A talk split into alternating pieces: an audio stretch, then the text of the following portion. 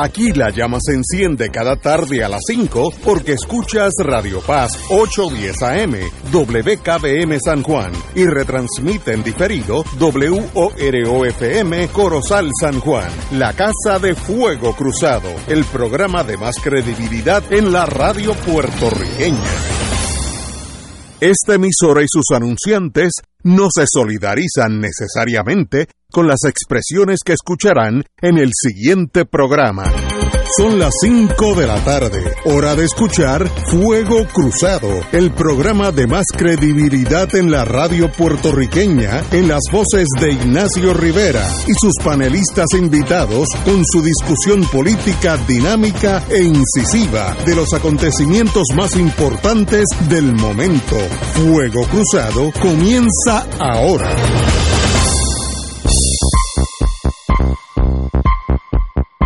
Muy buenas tardes amigos y amigas, hoy es lunes 18 de abril, hoy es el último día para radicar la planilla federal, aquellos que ustedes tienen que ver y no quieren cucar a Uncle Sam, que tiene submarinos nucleares, bombas de hidrógeno, radican la planilla hoy antes de las 12.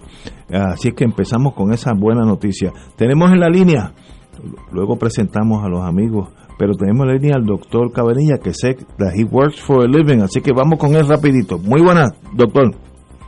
Saludos Ignacio, saludos a todos. Las noticias de hoy no son muy halagadoras. La, tasa de positividad eh, sigue subiendo cada día, hoy casi llegó a 20%, comparado con cuatro semanas atrás que era 5%, o sea que ha aumentado 400% en un mes. Eh, en esta última semana el crecimiento se ha acelerado aún más y parece ser, que es una gráfica y parece ser como un crecimiento exponencial. Eh, y no sorprendentemente la incidencia de casos nuevos ha subido también eh, de 100 casos hace cuatro semanas atrás a 1.151 casos nuevos hoy, un aumento de más de 1.000% en un mes el número de pacientes hospitalizados que no había subido a la par con el número de casos nuevos. Pensamos que eso se debía a que la variante Omicron pues no es suficiente virulenta como para que los pacientes terminen hospitalizados. Pues ahora eh, subió de 40 pacientes hospitalizados hace un mes atrás a unos 140 casos hospitalizados el día de hoy, un aumento de 350%. Claro que no, eso no quiere decir que, esto sea, que esta variante se esté comportando de una forma más violenta, que simplemente al, aumentar tanto el número de casos, pues obviamente pues van a haber más, más casos hospitalizándose eh, que lo que uno esperaría eh, usualmente. Pero lo que más me preocupa es el número de pacientes pediátricos hospitalizados, que esto ha ido subiendo eh, de forma importante aquella idea que teníamos que los pacientes pediátricos cuando se enferman no terminan hospitalizados, ya no podemos decir que es correcto. así que las personas que están escuchando que tengan hijos menores deben vacunarlos lo antes posible. Si tienen más de 5 años, si tienen menos de 5, pues no se pueden vacunar. porque eh, se enferman, la mayor parte de las veces no terminan en el hospital, pero ahora sí estamos viendo eh, bastante eh, pacientes pediátricos hospitalizados. Yo creo que es también porque muchos de, los contagios que hay recientemente han sido en personas, muchachos jóvenes, de la pediátrica, adolescentes o, menores. Y así que eso hay que mantenerlo en mente. Estamos definitivamente en un repunte, podemos decir que es considerable, pero cuando comparamos con enero del 2022, estamos todavía muy, muy por debajo de lo que era en ese momento.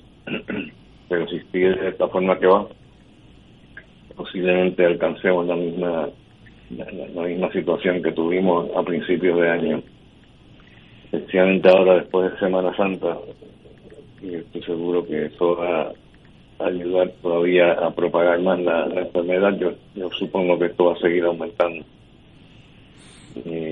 la ocupación de las unidades por pacientes con COVID. Habíamos dicho antes que, estaba bajando, a pesar del número de pacientes que había aumentado. Pero en la última semana eh, subió de cinco camas ocupadas una semana atrás por pacientes con COVID en intensivo a unos 10 pacientes hoy. así que eso también parece estar eh, subiendo el número de pacientes que se están enfermando eh, de seriedad. Eh, pero el único, lo único interesante es que el uso de respiradores sigue bajo. y ha subido, pero ha subido de, de, dos personas hace una semana atrás a seis personas hoy. Así que también eso ha aumentado. Lo que no ha aumentado todavía, y digo todavía porque no podemos descartar que vaya pronto, es el promedio de muertos por día.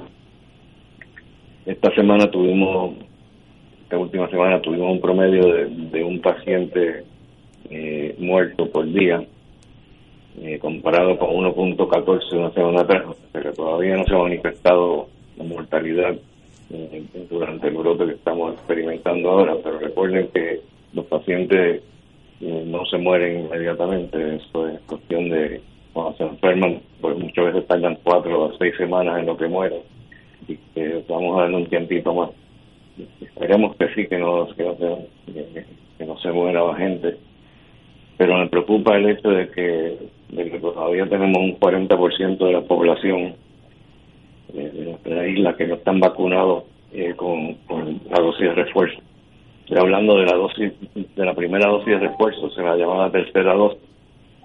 Y ya estamos por la cuarta dosis, por ahí un 40% de la gente en esta isla que todavía no ha recibido la dosis de refuerzo. Y mientras más tiempo pase, pues más peligroso es eso, porque sabemos que siguen bajando los niveles de anticuerpos con el tiempo, con el pasar del tiempo, pues el número, eh, la cantidad de anticuerpos, vamos a decir, eh, a los seis meses pues ya está bastante, bastante baja. Así que yo creo que es importante que la gente que no se haya vacunado con la tercera dosis se la vayan poniendo y los que, se hayan puesto pues que vayan poniéndose la cuarta dosis que han pasado más de cuatro meses desde la, desde dosis anterior. Y ya ustedes saben que en Puerto Rico eh, ya anunciaron hoy eh, que el uso de mascarilla de nuevo va a ser obligatorio en espacios cerrados. todo esto, pues, es resultado del hecho de que estamos viendo una, eh, un repunte importante. ¿no? Y en cuanto al panorama internacional, pues habíamos hablado la última vez que en Filadelfia habían hecho también el uso de mascarilla obligatorio. Y yo pensé pues que el resto de las ciudades de Estados Unidos, ciudades grandes que iban a imitarlo, y es interesante que no, que eso no ha ocurrido. Parece que en este momento en Estados Unidos están más preocupados con la inflación y con la guerra en Ucrania que con el COVID. Y a pesar de que, pues sí, han aumentado los, casos, pues no, no le están haciendo mucho caso. Y lo último que quería mencionar es que en un estudio reciente, eh, recientemente publicado, eh, determinaron que la infección con Omicron eh, dura menos tiempo, dura menos tiempo los síntomas que con la Delta. Eh, con la Omicron, el promedio de, días eh, que están enfermos los pacientes 4.4 días, mientras que con la Delta son 7 días. Y por lo menos eso es positivo, ¿no? sabemos que si estamos bien vacunados, las probabilidades de que vayamos a morir son bien bajas para las personas que han recibido por lo menos las tres dosis. Así que, de nuevo, estoy urgiendo a, la gente que está escuchando que se tomen esto en serio, porque esto no es eh, una gripe a menos que esté vacunado. Entonces, en este caso, si está bien vacunado con, las cuatro dosis, entonces sí, pues cuando se infecten, probablemente lo que le va a dar es como una gripe nada más. Eso es lo que les tenía que decir hoy. Eh, en China cerraron Shanghái, sigue totalmente cerrada. Pues no he chequeado la situación con China. La, semana pasada sí, este, era un pueblo fantasma, Shanghai. Wow. Eh, pero hubo protestas, que yo nunca había visto ese tipo de protestas en, China. Que tuvieron que llamar a la policía porque la gente estaba rebelándose en contra del gobierno por, la imposición eh, drástica de, que no de, que no podían estar en la calle y, y si se enfermaban los hijos no los ingresaban y, no los dejaban ver. Y además de eso, pues creo que a finales de la semana pasada la situación se había agravado y habían, habían bastante más casos, lo cual pues estaba motivando todavía más, más problemas, ¿no? Así que es increíble que esta variante Omicron es tan contagiosa que con todas las medidas drásticas que toman los chinos no han podido controlar. Eh, en parte del problema que tiene China es que no están, ellos están bastante vacunados, pero lo curioso es que pacientes bien mayores, por 80 años, por ejemplo, eh, creo que solamente un 20% están vacunados. Eso pues, es lo contrario de lo que debiera ser. Eso me está curioso que, China permita eso, que, que no los obligue a vacunarse. Eh, este domingo usted escribió, cito, ¿qué hacer si a pesar de estar vacunado se enferma con COVID? Ese es el caso de nosotros tres que estamos aquí. ¿Qué ¿Cuál es su consejo? Bueno, eh, hoy día tenemos remedios eh, que podemos utilizar eh, si nos enfermamos con COVID tenemos cosas que no teníamos antes que funcionan muy bien, por, ejemplo el anticuerpo monoclonal de Pelimumab, eh, que con una dosis eh, se da por vena, una dosis, eh, usualmente en 24 horas ya la persona está mucho, mucho mejor. También tenemos el, el antiviral que se da por boca, se llama Paxlovid, que se toma por cinco días una dosis dos veces al día por cinco días y eso también funciona funciona muy bien. El anticuerpo monoclonal funciona más rápido porque en cuestión de 24 horas la, mayoría de la gente se siente mucho mejor. Con el antiviral por boca usualmente tarda un poquito más, quizás un día más. Pero también es muy efectivo no solamente en, que el paciente se sienta mejor, sino en, evitar que el paciente termine hospitalizado. ¿no? mientras más rápido se ve mejor. Usualmente se deben administrar tanto el anticuerpo monoclonal como la como el antiviral por boca eh, para que funcionen. Se deben administrar durante los primeros cinco días desde el primer síntoma. Y hace falta obviamente una receta y hace falta también una prueba eh, positiva. No es cuestión de que usted va a a la farmacia y va a decir, denme Paxlovid por si acaso me enfermo tiene que llevar evidencia de una prueba de laboratorio positiva. No puede ser una prueba casera, tiene que ser una prueba de laboratorio. Muy bien. La, próxima columna voy a hablar de algo muy interesante, que, es una medicina que es un antidepresivo, que lo que cuesta es un dólar diario, un dólar por pastilla. Oye. Que con cinco días eh, de usar esa medicina se llama fluvoxamina. Los pacientes, pues, eh, también les funciona eh, nunca se ha hecho una comparación directa con los anticuerpos monoclonales ni con ni con el antiviral por boca, pero sí se ha demostrado, por lo menos en dos estudios grandes realizados, que, que, funciona. Eh, supone que funcione por, porque porque tiene la capacidad de regular el sistema inmune de forma de que no desarrolle mucha inflamación y protege también de, de, la muerte, así que es algo interesante. Pero obviamente teniendo anticuerpo monoclonal, la medicina antiviral por boca, pues yo creo que yo preferiría eso en este momento, porque no sabemos si realmente eh, el antidepresivo es tan bueno o mejor que, la, lo que tenemos ahora mismo disponible, pero para países eh, que no cuentan con la posibilidad de, usar este drogas tan caras como, como son anticuerpos y antiviral por boca, pues representa yo creo que una, una alternativa buena, porque son cinco días de tratamiento, un dólar por pastilla, o sea, con cinco dólares versus 700 dólares que cuesta eh, que cuesta este, el antiviral. Excelente. Fernando Martín. Sí, buenas tardes. Hola, Fernando. Dos preguntitas eh, eh, sobre el mismo tema. La primera, en los niños, que, expresaste la preocupación de que notas que hay un, un incremento en las hospitalizaciones de niños. Mi primera pregunta, los síntomas que presentan los niños, estoy hablando de niños entre 5 y 15 años o 5 y 12 años, tienden a ser los mismos que los adultos. Y número dos, en el caso de los niños de esas edades, esas medicinas que tú has hablado, que los adultos podríamos utilizar si nos da COVID, eh, eh, son se pueden usar para niños también. Ok, bueno, vamos a empezar con la segunda pregunta. supone que se usa en pacientes sobre 12 años. Menores de 12 años no, no están aprobadas. Y en cuanto a los síntomas, eh, es interesante que pregunte eso porque porque la presentación es bastante diferente a los adultos. los niños se está presentando mayormente con, con síntomas gastrointestinales, como, diarrea, por ejemplo. Eh, es más común tener eso que tener este, la, congestión nasal y la, molestia de la garganta, que es lo más común en, los adultos. Así que si son niños bien pequeñitos, pues hay que estar pendientes. Si les da diarrea, puede que sea que estén infectados con COVID. Muy bien, gracias. Buenas tardes, Cabanillas. Buenas tardes. Ya sé que en la cuarta dosis, para las personas que tengan 50 años o más, pues se la puede poner después de los cuatro meses. Ahora, la pregunta es la siguiente. Tenemos dos pacientes, ambos de más de 50 años. Uno se puso las primeras tres dosis, tres dosis de Pfizer.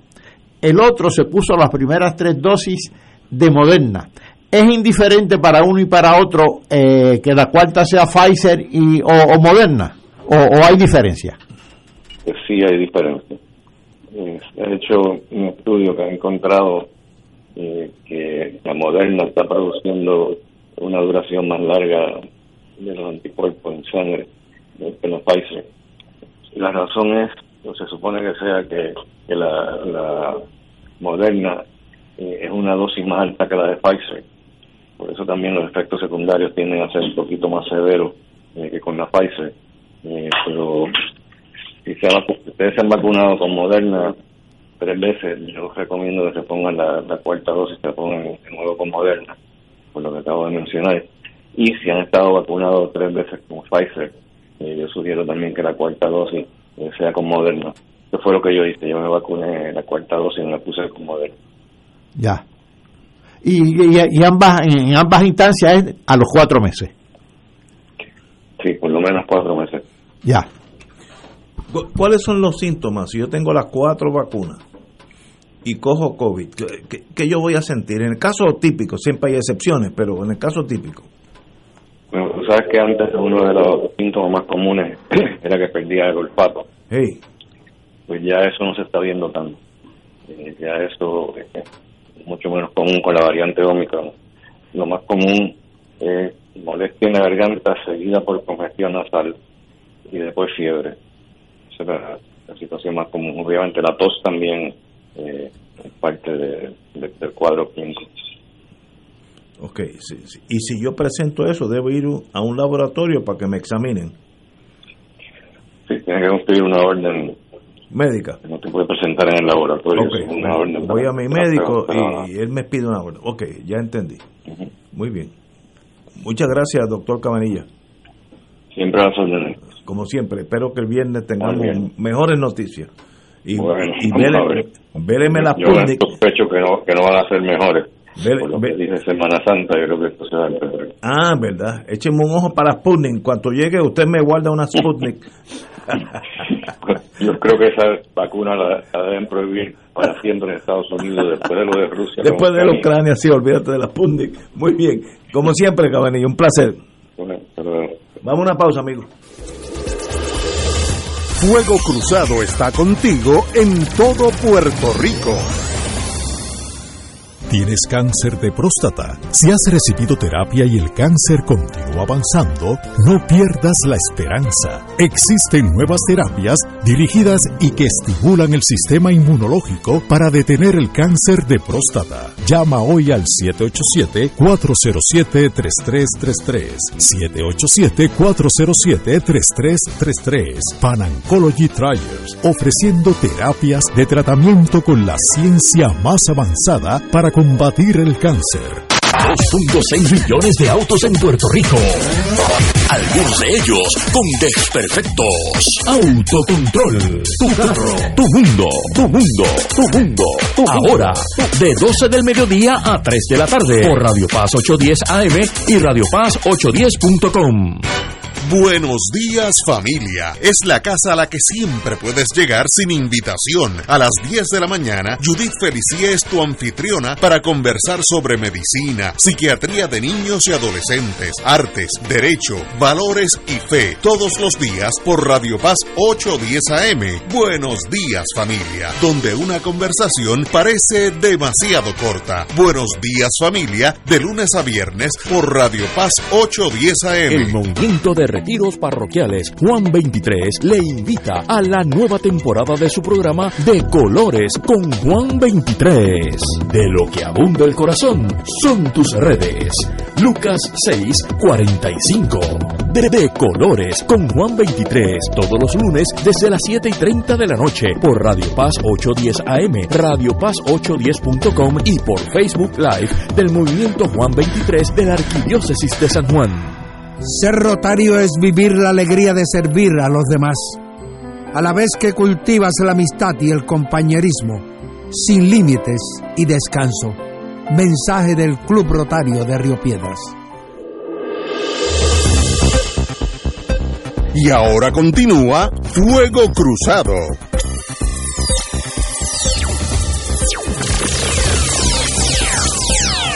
Regresamos, Boys and Girls de Fuego Cruzado. Esto, obviamente, eh, después de este análisis, la palabra la va a tener Fernando Martín porque él ha estado en ese mundo político. Pero el ex gobernador García Padilla asegura que los populares que, que no se quejan ganan por más votos. El ex gobernador Padilla, García Padilla, retó a los populares que han criticado a la colectividad a aspirar a un escaño fuera de la papeleta del Partido Popular. Eh, cito, en, estos momentos, no, no, no cito, esto es de la prensa, en estos momentos que el PPD y su presidente Juan Dalmao, José Luis Dalmao, perdón, han recibido críticas de varios líderes populares, el también ex senador defendió la gestión de Dalmao, eso, eso le zumba, eso lo añadí yo, y dijo que son los mismos líderes elegidos los responsables por encaminar la colectividad. Como dice mi hermano, el señor alcalde Juan Carlos eh, García Padilla, muy, muy buen alcalde de paso, los partidos no tienen vida sin la vida de sus líderes. Si los partidos están mal, es porque los líderes están mal. El liderato que habla mal del partido está hablando mal de sí mismo. Eh, y entonces, básicamente, la tesis del señor ex gobernador, mi ex vecino García Padilla, muy buen vecino de paso, eh, sencillamente ha dicho, pues no hay que cambiar nada, no hay crítica, vamos tal y como estamos hacia las elecciones del 2024. Me gustaría tu reacción off the hand, así por encimita. Oye, pero qué bravo ese muchacho. ¿Ah? Qué, qué bravo. Valiente, valiente. Qué bravo. Valiente, valiente. Oye, y si es tan bravo, ¿por qué no se atrevió a correr contra Ricky Rosillo? También, buena, buena. ¿Ah? Porque si es verdad lo que él dice, Lo que, que los que mantienen la línea de partido y no se quejan salen electos, pues entonces él debió haber corrido en la elección aquella, eh, y, pero cogió la juyilanga, salió corriendo, le cogió miedo al susto, no dio la batalla. Y no la dio porque porque sabía que tanto su marca personal como la marca de su partido estaban golpeadas. Y estaban golpeadas en parte por el mal desempeño gubernamental que había tenido él como gobernante y su partido ya no meramente en ese cuatrenio, sino ya por muchas décadas. Y ese, el negar que ese proceso de deterioro institucional eh, arropa hoy al Partido Popular, eh, donde ya nadie sabe qué es lo que significa, cuál es el significado político, cuál es el proyecto político, cuál es el proyecto histórico, qué sentido tiene como proyecto político el Partido Popular. El que no se dé cuenta de eso, eh, está, está realmente eh, tratando de tapar el sol con la mano. Y esa señal de estar en negación siempre es una señal política fatal. Claro, en este caso es un agravante que él y otros en el liderato del Partido Popular son los que andaban con la teniendo al, al presidente del Senado, José Luis Dalmao, teniéndolo de marioneta. y entonces cuando la marioneta entonces los hace quedar mal con los exabruptos y los dislates con que ha estado en la opinión pública durante estos últimos meses, pues entonces sale en una especie de defensa indirecta para no decir José Luis Dalmado es el gallo mío, porque también hay un límite al, a la, es el, no pasa la prueba de la risotada decir eso, ¿verdad? Eh, pero entonces la manera de salir en defensa de Dalmao eh, es criticar a todos aquellos alcaldes incumbentes o senadores o legisladores que temen que si siguen aferrados al Partido Popular, aquella popularidad individual que pueden haber ganado por su desempeño, eh, eh, se va a ir el bebé con el agua del baño. Y eso es algo que lo reconoce cualquier observador de la política puertorriqueña. Así que no deja de ser una especie de excentricismo eh, y además una muestra de una especie de, de, guapetonería de barrio que le queda muy mal, particularmente, repito, a quien tuvo la oportunidad de luchar para ser reelecto y le cogió miedo al bulto y salió corriendo. Para mí, eh, esa fue la noticia de estos cuatro días de vacaciones, porque dije, de verdad, la enajenación es a tal grado que no hay que hacer nada. El que critique el partido, pues, pues está fuera del partido. No importa lo que esa dirección haga o diga, no, no se puede criticar. Eh, de verdad, no entendí al señor ex gobernador. Eh, soy lo mejor, muy buen vecino mío, así que lo aprecio mucho por muchos años estar juntos eh, allá en Puerta de Tierra. Pero me da la impresión que todavía está gobernando en el 1950 y el jefe de, economía es Teodoro Moscoso. O sea, no hay, no hay avance, todo se quedó igual. Eso mismo pensaron los dinosaurios hace unos millones de años y mira, no hay, búscate uno. Así mismo va el Partido Popular. Catalá. En, el, en las elecciones del 2020, tanto el Partido Popular como el PNP, yo creo que fueron políticamente enterrados. Eh, el Partido Popular que estaba acostumbrado en épocas anteriores, ya casi antediluvianas, a sacar más del 60% de los votos, sacó el 30 y pico por ciento de los votos, y un y pico bien escaso. Eh, a mí estas declaraciones del ex gobernador del Partido Popular Democrático me hacen recordar un viejo cuento español de un humor bastante negro. Resulta que un individuo iba por la noche para su casa y atrechaba por el cementerio. Y una noche pasó y vio que de una de las tumbas salía una mano horrible, descarnada, y le gritaba, auxilio, auxilio, sácame que estoy vivo. Y el individuo, el transeúnte, le cayó a, pisotazos y entejó lo entejó de nuevo y dijo, no, no, no, no, tú no estás vivo nada, tú lo que estás es mal entejado. Y así le pasa al Partido Popular. Entonces, todas estas, declaraciones que han hecho distintos líderes del partido, empezando por el presidente del Senado y el presidente de la Cámara, da la impresión de que están gritando, estoy vivo, estoy vivo, vamos a sacar al Partido Popular de la tumba y realmente lo que está el Partido Popular es mal entejado. En el 2020 enterramos mal al Partido Popular y al PNP de paso hay que entejarlos mejor en el 2024. Eh, en, en la Marina, voy a mi experiencia anterior, existe en los barcos, cuando un barco está eh, on the way, quiere decir eh, en alta mar, existe todas las noches, que puede ser en realidad 5 o 6 de la tarde, eh, lo que se llama Captain's Table. El capitán cena con toda la oficialidad. Pueden ser, si es un, eh, un submarino, 10 personas, destructor 10 personas, si es un acorazado 20, lo que sea. Y en esa mesa, la tradición naval es que tú puedes decir lo que tú quieras. Criticar al capitán, decir que la, turbina número 2 no está funcionando bien, que el que está a cargo de la eh, gunnery officer de, de, la artillería no, no sirve para nada, lo que tú quieras.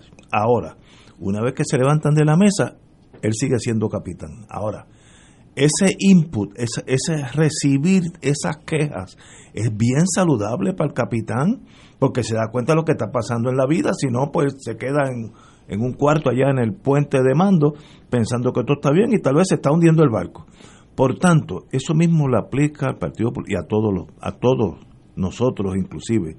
De vez en cuando tú tienes que sentarte y analizar qué está pasando. Y si tú estás oyendo quejas de personas como William Miranda Torres, alcalde de un bastión popular, que si en ese bastión el Partido Popular no tiene que buscar nada en Puerto Rico, que dice, eh, si corre bajo la pava en las próximas elecciones, si corre bajo la pava, lo haría separado del corazón del rollo. ¿Tú no crees que merece sentarse en la cena con el capitán? Decir, ven acá, ¿qué está pasando? Dime, ¿qué está pasando en tu compartimiento allá en Cagua, que puede ser el, el cuarto de máquina? Porque tú estás quejándote, yo quiero oírte. Eso es bien saludable. Ahora decir, no, no, el que se queje, muchacho, todo el mundo se guarda su secreto, el que se queje está fuera del partido. De verdad, es algo irracional o demuestra una enajenación de la realidad de ese partido, que ese partido, como me decía un amigo mío hoy, muy popular de paso, vamos a llegar tercero. Me decía a mí, almorzando hoy, vamos a llegar tercero. De verdad, no hay posibilidad de ellos sentarse y averiguar cómo se puede mejorar la imagen del partido, si hay que tener un nuevo derrotero político, la asociación, lo que sea, la, eh, como ustedes quieran, o no. Vamos a seguir hablando de Muñoz Marín y Teodoro Moscoso hasta el 24 y van a llegar tercero, como me dijo un amigo mío, probado Partido Popular, de, muy, décadas y décadas. No es comprensible esta actitud eh, y, por lo que veo en el Partido Popular, en este momento no hay un líder que yo diga, bueno, este es el que va a mandar, este es el capitán de la nave, cada cual por su lado. Y mira por dónde van, van hacia ellos mismos eliminando a aquellos que pueden mejorar el Partido Popular. No entiendo, de verdad no entiendo. Martín, tal vez tú sepas bueno, algo más que yo de eso. Otra vez, yo, yo creo que hemos llegado ya al punto donde el asunto está planteado con toda nitidez.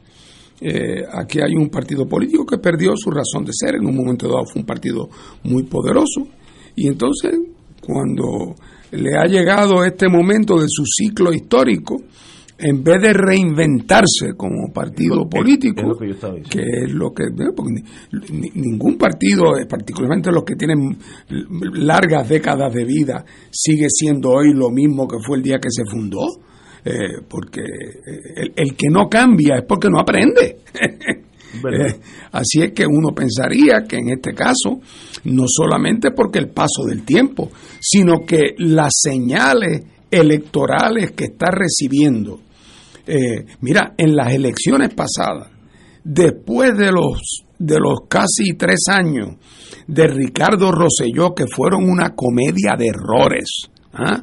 una comedia de errores, seguido por el episodio de la gobernadora Wanda Vázquez. ¿Ah?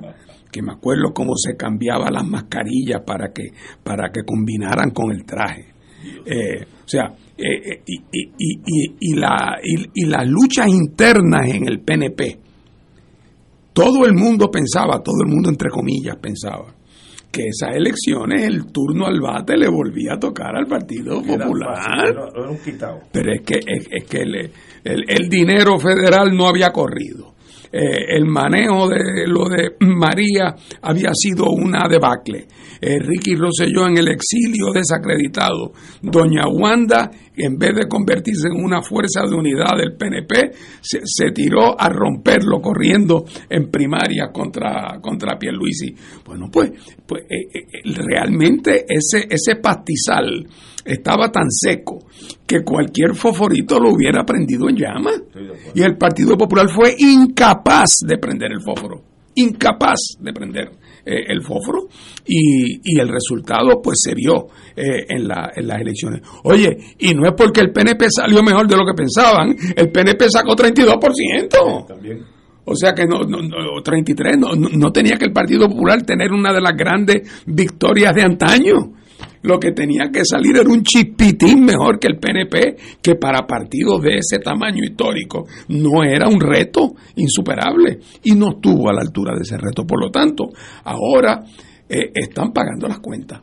Eh, y las cuentas son que para donde quiera que se mira, lo que se ve es un popular que dice que, viajando en un automóvil con esta marca no voy para ningún sitio porque la marca está desacreditada. Ya todo el mundo sabe que no lo cubre la garantía, ya todo el mundo sabe que esta es las últimas, que no tiene razón de ser. Eh, y, y por lo tanto están buscando algún espacio de alternativa. Ante esa situación aparece entonces el que se niega eh, estas declaraciones de, de, Alejandro García Padilla, diciendo que todo está perfectamente bien, que lo que la gente tiene que tener es confianza en la base del partido.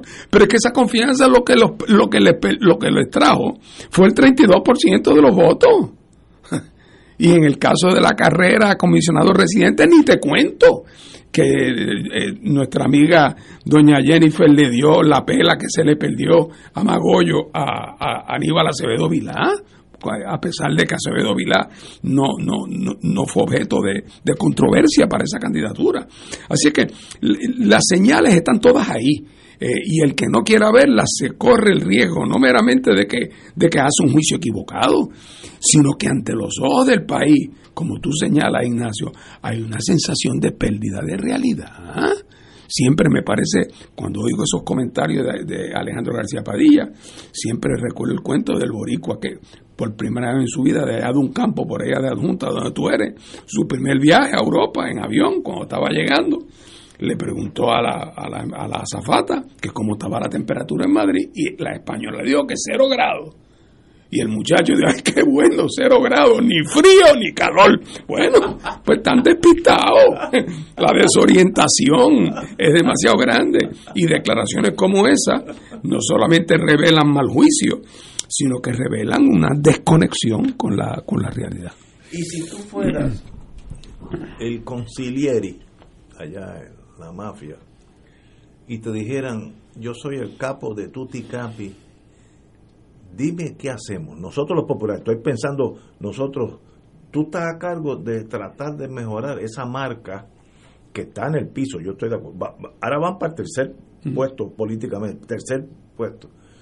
¿Qué tú harías para mejorar la marca? Bueno, lo primero es que si fuera presidente de ese partido no le diría a las mujeres de Puerto Rico que creen que hay un derecho a terminar el embarazo en, en, el momento donde la criatura todavía no es viable, no les diría asesinas en, la primera plana. ¿verdad? Okay. Eh, ahora, ¿qué yo haría? Lo que, y no, no, digo, no, digo yo, yo presumo que este es el manual 101. Lo primero que me haría la pregunta es si en el panorama político puertorriqueño hay unas causas que hay que defender, adelantar y promover, que requieren un instrumento político para hacerlo, y si nadie está adelantando esos proyectos, ¿qué debemos hacer para nosotros adelantarlo? Esa sería la pregunta que me haría. Y pudiendo, puedo tratar de que mis raíces estén en el pasado de esa tradición, pero tengo que tener un proyecto político ¿Cuál es el proyecto político? Entonces, sobre los elementos más fundamentales del proyecto político, es decir, su visión del tema de la relación con los Estados Unidos, su visión que incluye la política y la económica, su visión sobre el desarrollo económico, su visión sobre el tema de la justicia social, los consensos que pudo haber habido ahí en algún momento en la historia son inexistentes. Por lo tanto, hay que hacerlo de nuevo. Un partido de nuevo, oye, y, y, no, y no reproducir con cemento nuevo el viejo diseño. Habría que hacer una estructura nueva, distinta, para atender, pero esos consensos están dentro del Partido Popular, a mi juicio, están extraviados, no hay nadie buscando recomponerlo, y la mejor manera de, de entenderlo es viendo este debate entre Alejandro García Padilla y el alcalde de Cagua. Con eso, como decía mi abuelo, no te digo nada, con eso te lo digo todo. ¿Y tiene solución crear, forjar un nuevo ideal. No, no sé si es posible. Bueno, Esas cosas no son tan fáciles. no, porque lo que pasa es que líder para es, empezar. es que se tendrían que tomar la de, en cuanto al tema del estatus político, tendrían que de una vez y por todas, si es a menos que tienen en teoría dos alternativas. Una alternativa que es tan vergonzosa que me es difícil articularla, pero presumo que existe en la realidad. Viva la esclavitud. Nos quedamos como Somos un partido que anhela que aquí en Puerto Rico manden los americanos eh, y que Puerto Rico esté subordinado a la voluntad de los Estados Unidos, que no tengamos ninguna participación en las instituciones que determinan el futuro de Puerto Rico eh, y, creemos en el autonomismo colonial eh, y que en cualquier momento eh, los Estados Unidos, como hicieron ahora cuando promesa, pueden meter la mano y hacer lo que les parezca. Bueno, el cuento, yo lo he hecho antes, que me lo decía Baltasar Quiñones Elías, que me decía que la filosofía política de, ese, de un partido popular que creyera eso sería la, la, la del- la- de la oración del Baturro. Y la oración del Baturro era, Dios mío, que mi mujer no me los pegue. Que si me los pega, yo no me entero. que si me entero, que no me moleste. Ah, Cubres todas las áreas. No me, no me lo pegue, pero si lo pega que yo no me entere. Y que si me entero, que no me moleste. Bueno, esa falta de, de sentido de decoro mínima, uno pensaría que excluye el que el Partido Popular pudiera poner un anuncio en primera plana diciendo, este es el movimiento de la renovación colonial de Puerto Rico. Pues viva el colonialismo. Son una alternativa. Yo creo que hay populares, no me extraña que José Luis Dalmao y Alejandro García Padilla estén en ese campamento. Ahí están. Y entonces, ¿creen que engañan al país? Hablando del mejoramiento del ELA y del desarrollo de la autonomía, como si eso le inyectara dignidad o le inyectara operacionalidad y eficacia a lo que en el fondo es un intento de mantener el colonialismo intacto, confiando en que a los americanos pueda convenirle y que los americanos lo ayuden. Eso es una, una tarea bastante desgraciada y lastimosa. La otra posibilidad es el Partido Popular decir, corresponde pasar a la próxima etapa, que es alguna forma de libre asociación conforme la determinación de Naciones Unidas, en que Puerto Rico adquiere una soberanía propia, separada, eh, tiene un acuerdo de asociación con los Estados Unidos, porque cualquiera de las dos partes, cualquiera de las dos partes Puede- puede, alterarlo eh, sin el consentimiento del otro, por eso es que es libre, por eso es que es libre la, la- la asociación. Eso cualquiera de las dos dudo, partes puede eso lo dudo. Claro. Y ese, así es que tienen entre la opción de decir qué bueno es el Estado libre asociado, como dijo el pobre José Luis Dalmao el otro- aquella vez en, en el Senado, que, en, en la- en el discurso del gobernador que daba pena. Entre eso eh, y decir cambio de rumbo. Lo que se buscaba en los 40 era una forma de asociación que fuera digna, que yo qué. Ahora se llama libre asociación, vamos a buscarla. Pero entonces, como le tienen miedo al susto, pues entonces tampoco se atreven. No se atreven a sincerarse paralizado. en su proyecto colonial y piensan que en ese contubernio con la indignidad del coloniaje hay una sensación de seguridad y que los puertorriqueños asustados votarán por eso.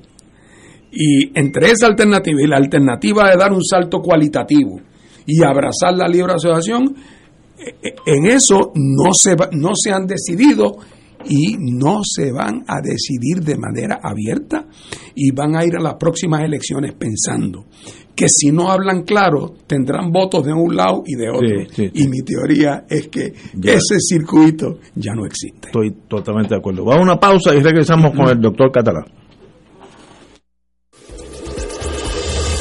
Fuego Cruzado está contigo en todo Puerto Rico. Miércoles de Infoempresas a las 4 de la tarde. con entrevistas e información con nuestros emprendedores y empresarios. No te lo puedes perder. Miércoles a las 4 de la tarde. Por aquí, por Radio Paz 810 AM y Radio Paz 810.com. Los espero. A mí me gusta mi pueblo, A mí me gusta mi gente,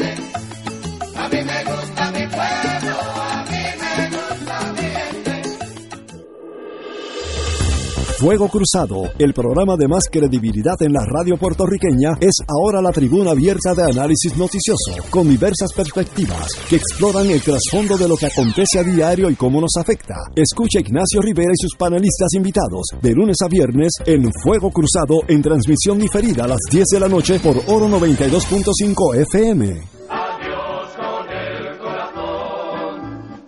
Descubre cómo vivir la riqueza de la gracia y la paz compartida con tus hermanos y hermanas, sintonizando el programa Encuentro con Cristo y los Hermanos, producido por el movimiento Cursillos de Cristiandad. Reflexión, testimonios, historia y avisos de las principales actividades en las comunidades de fe y de base. Recuerda, todos los miércoles de 7 y 30 a 8 de la noche, Encuentro con Cristo y los Hermanos por Radio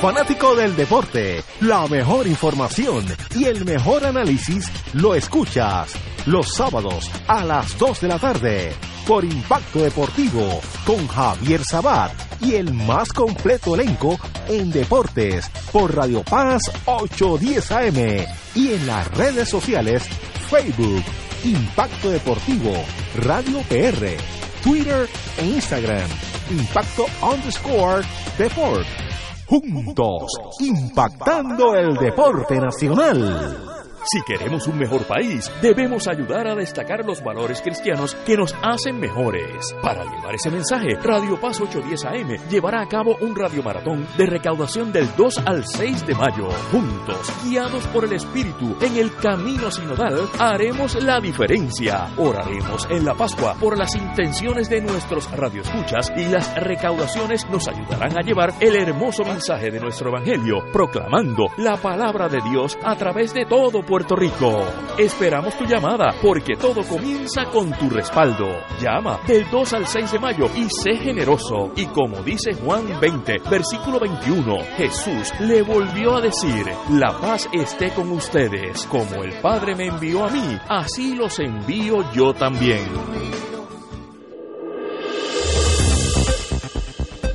Y ahora continúa Fuego Cruzado.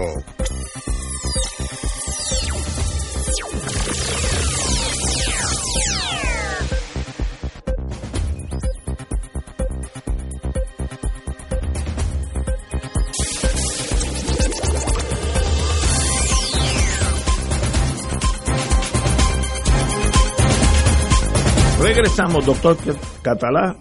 Lanza reto a los disidentes, dijo el ex gobernador y mi amigo, eh, el ex gobernador Alejandro García Padilla, y dijo que no hay espacio para quejas dentro del Partido Popular.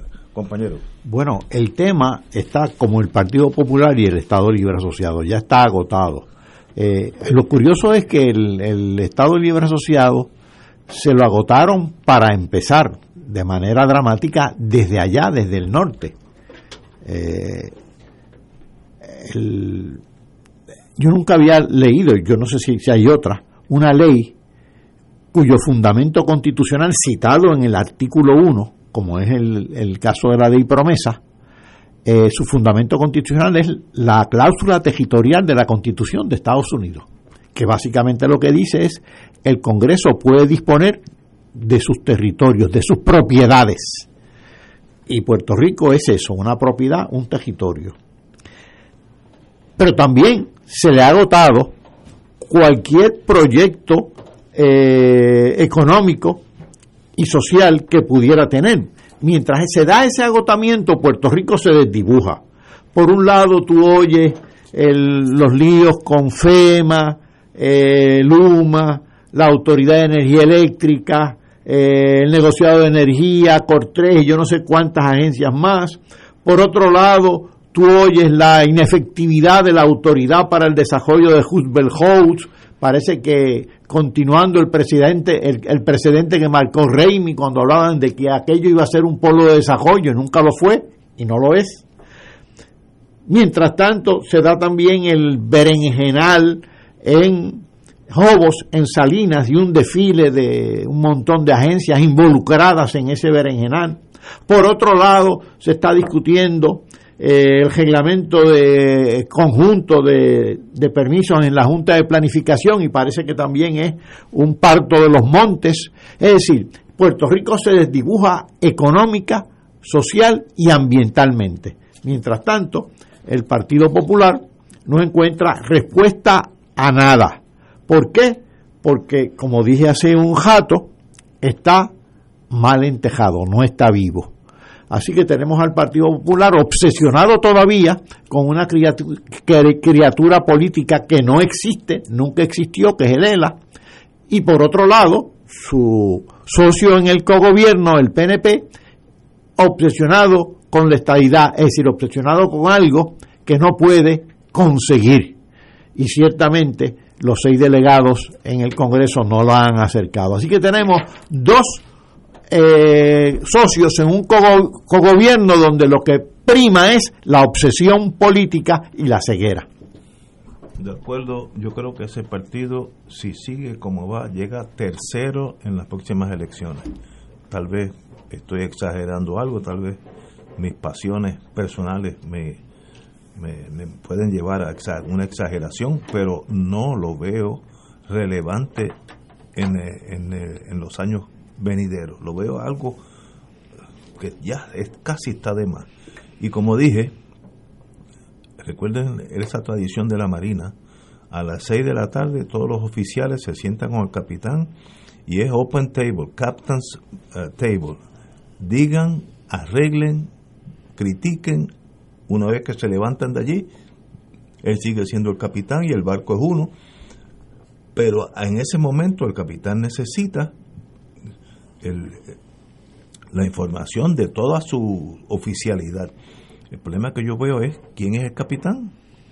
Porque si no hay capitán, pues entonces pues están los oficiales allí solitos hablándose uno a otro. Hay alguien, hay, hay un líder claro del Partido Popular. Yo no creo que lo haya.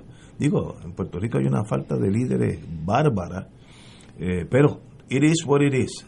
Esperemos que, como estadista al fin, espero que sigan así, que no cambien ni una jota, que el que critiquen lo voten del partido para que lleguen terceros en las próximas elecciones. Bueno, señores, eh, voy a hablar algo que tiene que ver con el mundo masculino y femenino, pero eh, tenemos que tocarlo. Los abogadas, abogadas de Eliani Bello Gelabert eh, están eh, solicitando al Departamento de Justicia que se re- retiren los cargos contra una pobre mujer infeliz, víctima de la pobreza, la inmigración ilegal, eh, uno que otro amigo de mala calaña, eh, donde su único delito es buscar, tratar de buscar el beneficio para su hijo que ella tenía encima tres dólares, dicho por ella, cuando dijo yo no puedo vivir en la calle con un hijo, chi- y- así que voy a ir a la casa del padre, un irresponsable de doble pespunte, y, y que él lo cuide, que está trabajando, etcétera, etcétera, se quedó allí. Bueno, entonces vino el discrimen antifemenino y le metieron 50 mil dólares de fianza por el abandono de ese niño, como si lo hubiera dejado en el medio de un pastizal, que no fue la realidad.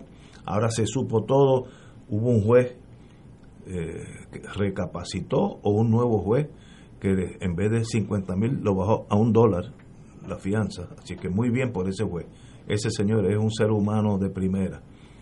Y sencillamente, ahora vinco a lo que yo traigo. El peor discrimen es aquel que es incomprensible, que, que es que no se puede ni, ni verbalizar.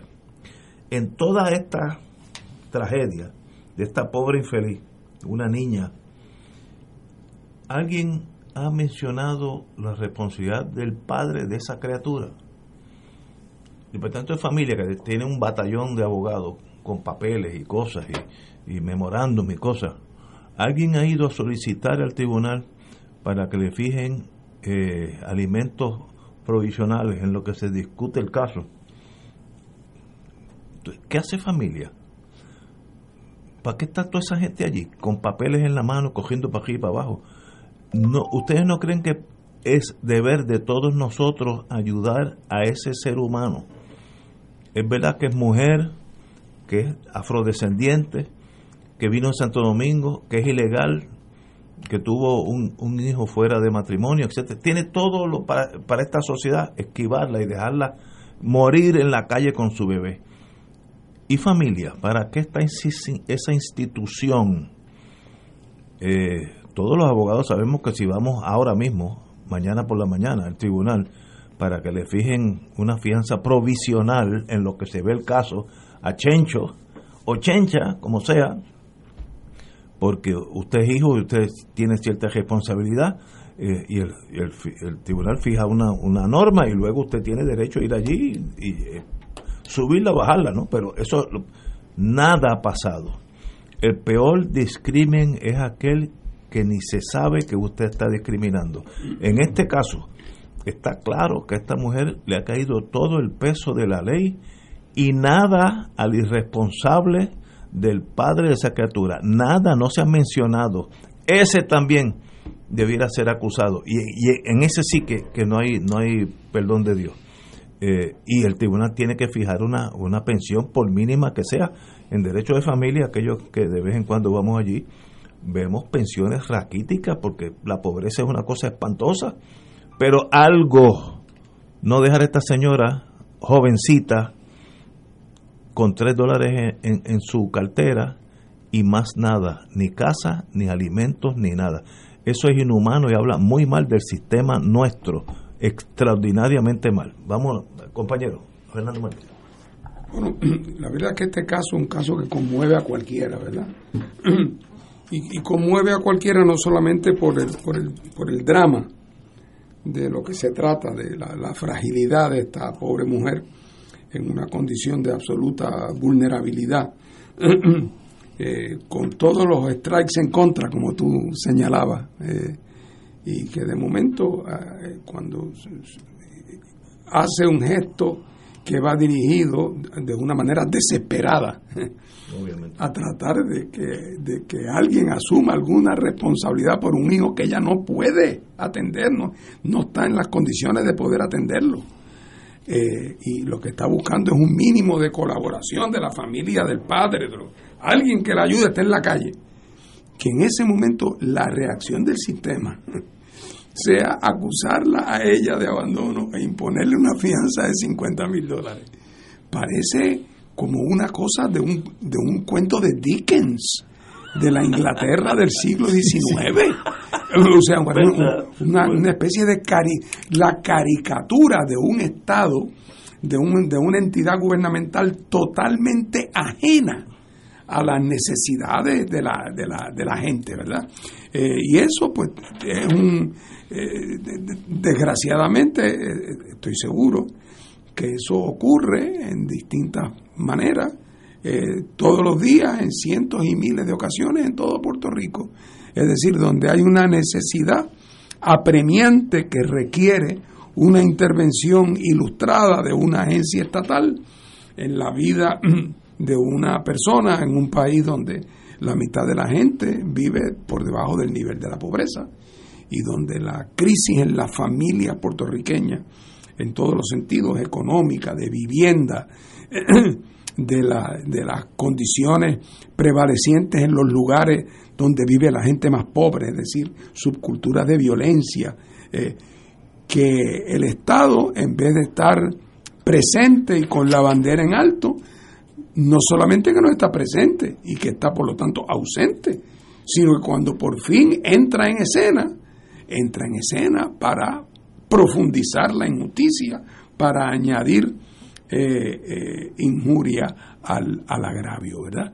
Eh, así es que es, un caso que debería servirnos de recordatorio que el gobernador de Puerto Rico, don Pedro Pierluisi, tiene que sentarse una noche y llamar a la dirección del departamento de la familia y decirle, oiga señores, cuéntenme, explíquenme, que- porque yo vengo presumiendo que ustedes están haciendo lo que deben, pero ¿y qué tal en tal renglón? ¿Qué tal en otro? ¿Qué tal en otro? Eh, porque la impresión que da es la que tú tienes, Ignacio, de que son un batallón de gente, entre los cuales tiene que haber mucha gente buena y dedicada. Pero otra vez, la supervisión y la, supervisión y la dirección lo es todo. La fábrica en el mundo con los mejores obreros, si no tiene siete buenos supervisores, se va a la quiebra. Eh, así es que el- la calidad de la supervisión, de la dirección de esos recursos, eh, pues evidentemente eso anda al garete, anda al garete en Puerto Rico. Eh, y, casos como este, pues deberían servir como una especie de aldabonazo de dónde que andan y deben andar las prioridades del gobierno. Eh, y entonces pues uno le pregunta a la dirección de la legislatura de Puerto Rico y lo que le dicen es si sobra un dinerito, házmelo llegar para montar un barril de tocino. Ah, no, pero es que no puede ser. Así es que, eh, ¿verdad? Si bien es cierto que aquí la legislatura tiene que tomar también cartas en el asunto, pero que no sea de show. Eh, tiene que haber alguna manera en que la legislatura, las comisiones corre- correspondientes de la legislatura mantienen algún tipo de auditoría operativa del funcionamiento de las agencias. Lo, lo que en inglés se llama oversight jurisdiction. Estar al tanto de cómo se atienden estos casos, cuáles son los números. El otro día, por ejemplo, y esto me aparto un instante, pero para dar el ejemplo, se suscita un dilema o una, una, una duda sobre si las personas que tienen seres eléctricos que sufrieron o compras que se perdieron por razón de la cosa eléctrica esta del, de la- del apagón, que si tienen derecho a reclamar. Entonces va una persona, una abogada de una de las divisiones del, de la comisión de, de lo que era antes la comisión de servicio público y explica cómo hay un remedio que es ir a Luma y uno le explica a Luma lo que pasó y Luma decide y si, eh, si le compensa a uno o no. Y entonces resulta que si, eh, que si Luma no le compensa, uno puede ir al tribunal. Cuando yo oí eso, yo por poco me caigo de la silla donde yo estaba sentado. O sea que para la compra de los 200 pesos, tienes que ir a un tribunal, tú tienes que ir a buscar un abogado para llevar el caso para los 200 Cuatro pesos. Bueno, pero además, le preguntan a, las, a la abogada esta, oiga, eh, licenciada, y la agencia suya ayuda, eh, ah, no, el trabajo de nosotros es explicarle a dónde tienen que ir, que a dónde, a Luma. Oye, Luma, que aquel que tendría que pagar, que es Luma, es quien decide. Hombre, pues claro que Luma siempre va a decidir que no procede. ¿Qué es lo que hay que probar? Negligencia crasa. Sí, que eso es imposible. Como doña Chencha, como tú le dices, o don Chencho. Va a buscar un Va a ir a una vista la- con los cuatro ingenieros para probar dónde están los accesos a la información. O sea, eh, entonces le, le pregunto, oiga, ¿alguna vez alguien ha llevado un caso al tribunal y ha ganado por algo como eso? Ella dice, nosotros esa estadística no la llevamos. Pues entonces, ¿qué es eso? O sea, pues, eh, es, es, es totalmente inexistente el auxilio que el Estado le da a una persona en una circunstancia como esa. Así es que eh, aquí son mil las ramas que hay que podar, por no decir los árboles que hay que sacar de raíz, eh, porque realmente es una cosa que raya en lo, en lo, en lo insólito. Vamos a una pausa y regresamos con el doctor Catalán. Fuego Cruzado está contigo en todo Puerto Rico. Aquí la llama se enciende cada tarde a las 5 porque escuchas Radio Paz 810 AM, WKBM San Juan y retransmite en diferido WOROFM Corozal San Juan, la Casa de Fuego Cruzado, el programa de más credibilidad en la radio puertorriqueña.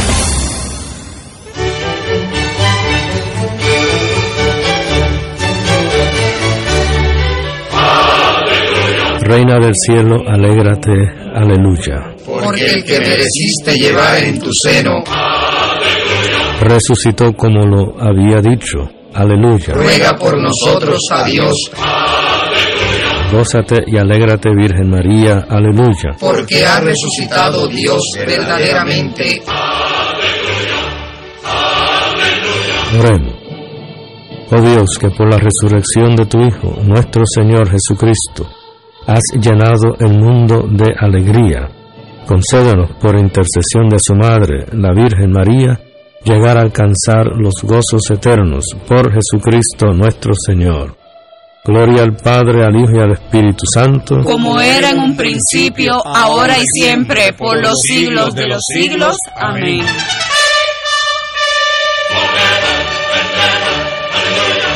Buscando regalos para madres, plantas para el jardín o antojitos dulces. No te pierdas el mercadillo empresarial de Cáritas de Puerto Rico. Sábado 23 de abril de 9 de la mañana a 3 de la tarde en la parroquia Santa Luisa de Merillac, Avenida Emiliano Paul, San Juan. Apoya a participantes de nuestro curso de microempresas y otras microempresas locales como parte de nuestro enfoque en desarrollo humano integral en beneficio de los más necesitados. Te esperamos.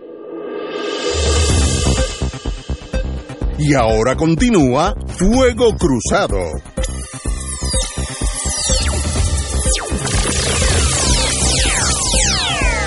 Regresamos amigos y amigas de Fuego Cruzado, estamos hablando del triste desastre de esta joven Eliani Bello Gelaber, donde Departamento de Familia, Departamento de Justicia, todo el mundo ha hecho todo por hacerle la vida más difícil a una persona que no tiene nada.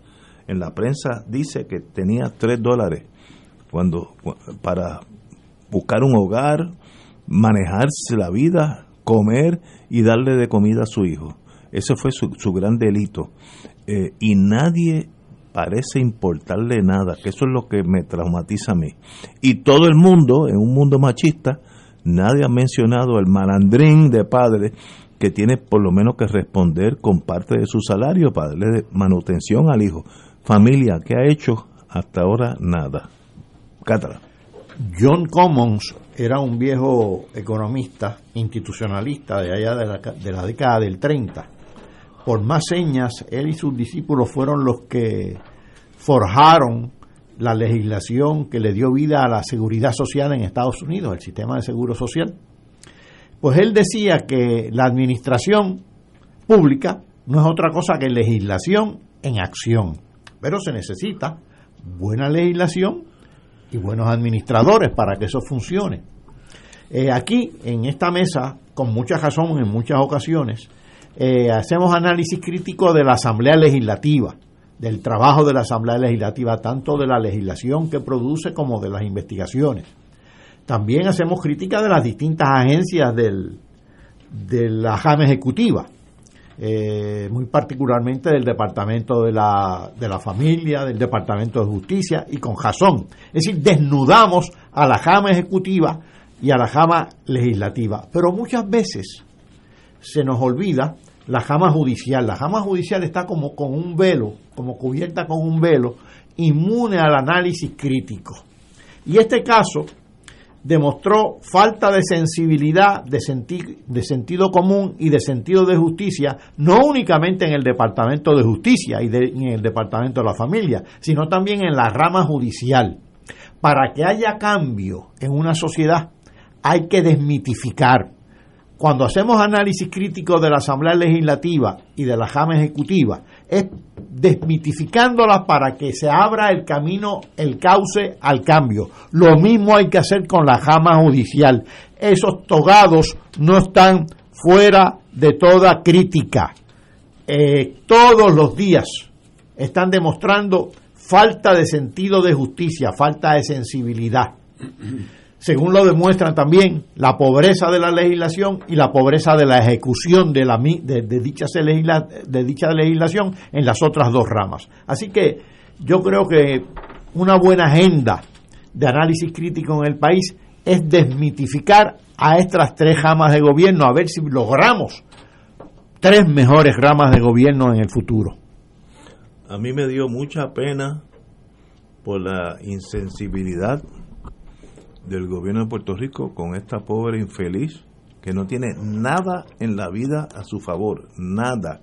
Inmigrante ilegal, jovencitita, sin educación, sin empleo, sin casa, afrodescendiente, que eso también es, negativo en, nuestra pequeña sociedad, y nadie le da la mano. De verdad, eso habla bien de nosotros. Y hay una agencia que ese es su trabajo. ¿Y ¿Qué, qué están esperando esa gente? ¿Han- ¿Van a hacer algo? Sencillamente nadie, no one cares, a nadie le importa nada ya. Eh, recuerden, recordemos que a la larga llega de aquí a dos años cuando el pueblo va a tener que elegir sus gobernadores y todas esas cosas se van acumulando y un día el pueblo explota por un lado y uno dice, "Ay, ve, ¿cómo es, ¿cómo es posible que el PIB brincó siete veces en la gobernación? Pues miren, esas cositas van acumulándose, hay un día que estalla el país y esto no ayuda a, hablar bien de nosotros. El Departamento de Familia tiene prioridad uno y el gobernador, que para eso es el capitán de la nave, tiene que entrar ahí y salvaguardar los derechos de humanidad. Olvídense de los derechos civiles, los abogados a veces nos confundimos nosotros mismos. Los derechos de la de humanidad. Usted es el gobernador, usted tiene que velar por esa pobre infeliz que no tiene nada en la vida. Y ya es tiempo que mañana por la mañana se radique una acción para que ese señor, dentro de sus medios, yo no sé quién es, eh, también ayude a la manutención de ese hijo que es de él. Al- ¿Alguien tiene problema con lo que yo acabo de decir? O el problema tal vez sea yo, que ya yo soy, pues, entonces, pues, un cohete eh, tele- teledirigido en dirección contraria, no sé, pero de verdad que me da, me da, me apena mucho que esto pase en Puerto Rico, un país acogedor. Esto no es un país difícil con los extranjeros, al contrario, ha sido siempre eh, reconocido por ser acogedor, que haya ese maltrato institucional y a nadie le importe nada. Eso es lo que más, más me entristece a mí. Bueno, pues señores, va- continuamos con Fuego Cruzado. Vamos a otra cosa también, vamos a Bahía de Jobo. En el, eh, Acueducto desconecta seis clientes en Bahía de Jobo. Yo también ahí tengo, últimamente yo estoy algo negativo, yo tengo algo que decir. Si ese territorio está aprobado que es del Estado Libre Asociado, ¿por qué ir contador a contador velando si tienen o no permiso? Es que todos son nulos, todos. Si yo cuando llego a casa hay cuatro conexiones de acueductos de los vecinos contrarios al, al lado mío, yo puedo cortarlos los- todos porque son están en mi territorio. ¿Por qué hay que estar con ta- tanta legalidad? Eso me preocupa mucho. ¿Por qué tanto sigilo si están haciéndole un daño al ambiente en territorio del Estado Libre Asociado? Porque hay que diferenciar en los que tuvieron el permiso legal cómo lo consiguieron, eso es otra historia, o una novela, y otros que era totalmente ilegal. Eh, tan ineptos somos nosotros en tratar de remediar un remedio donde la ley es clara, eso es territorio de todos los puertorriqueños, no, no son de esos señores. ¿Qué pasa? Pues no sé, no, de verdad uno llega un momento que se agota ante la ineptitud del municipio en este caso y del Estado Libre Asociado en otro. Eh, los dos tienen que intervenir de inmediato y si están en territorio que no es de ellos, no tienen derecho ni a tener electricidad ni a agua. Tampoco tienen derecho a transitar por allí, entrar. Yo, el gobierno puede, la policía puede cerrar allí con un portón y dejarlo salir, pero que nadie entre. Algo que la gente note que el gobierno está a cargo de algo, si no esto es sencillamente el que tenga la pistola más grande existe. Y eh, mi tesis, ex fiscal, al fin, aquí hay unos intereses demasiado de grandes, mucho dinero, y por eso es que todo va, y si esperan que exista otra crisis y se olviden de Jobo, pues van a seguir allí. Eso es el Puerto Rico de hoy, pues uno de verdad se sorprende. Martín. Sí, bueno, yo, yo, por inferencia, llego a la misma conclusión que tú. La única explicación de por qué los guantes de seda del gobierno, una vez que esta situación está ya en las primeras planas y están las fotos aéreas circulando por el internet, eh, pues entonces uno pensaría que eh, al gobierno mismo le debería interesar eh, tanto en sus méritos como para que sirva de aviso a otros que pudieran estar pensando hacer lo mismo en otras partes de Puerto Rico, que al gobierno le convendría una acción más decisiva. Pero lo que pasa es que son muchos los hijos del muerto, eh, Ignacio. Eh, y entonces va a aparecer luego que el juez fulano porque el licenciado Perencejo tiene en la palguera. Ah, sí. Pero que, eh, porque el otro por allá que cerró el camino de tal. eh, y entonces el otro por allá, cuando el otro día cuestionaron lo de las playas del Hotel Dorado, eh, uno de los abogados del hotel dijo, bueno, el acceso hay que estar garantizado, pero no tiene que haber un acceso cada 100 metros. claro, allí, allí hay varias millas que no hay ningún acceso. Eh, pero vamos, eh, y, y entonces resulta que el gobierno, por lo tanto, pienso yo, otra vez por inferencia, porque no hay ninguna otra explicación para bregar con tanta, con tanta cautela, con tanta delicadeza, que no sea que el gobierno no quiere crear el precedente de que tan pronto se denuncia y se determina una ilegalidad, inmediatamente viene el hachazo del gobierno para salvar la propiedad pública y para, para castigar al que, al que actuó sin derecho. Y por lo tanto se convierte esto en una especie de laberinto, laberinto jurídico. ¿Te acuerdas aquel bufete que estaban contratando? Oye, que por cierto el nombre del bufete nunca ha surgido. Me gustaría saber cuál es, por pura casual, cu- curiosidad. Es que el bufete que iba a dar en mayo una opinión, Una imagínate muchacho, olvídate. Eh, bueno, y, y, y, y lo que pasa es que ante lo que estamos es ante una la evidencia del, de la negligencia gubernamental. Eh, es tan abrumadora. Eh, en derecho hay una doctrina que se llama res ipsa loquitur, que en latín quiere decir la cosa habla por sí misma.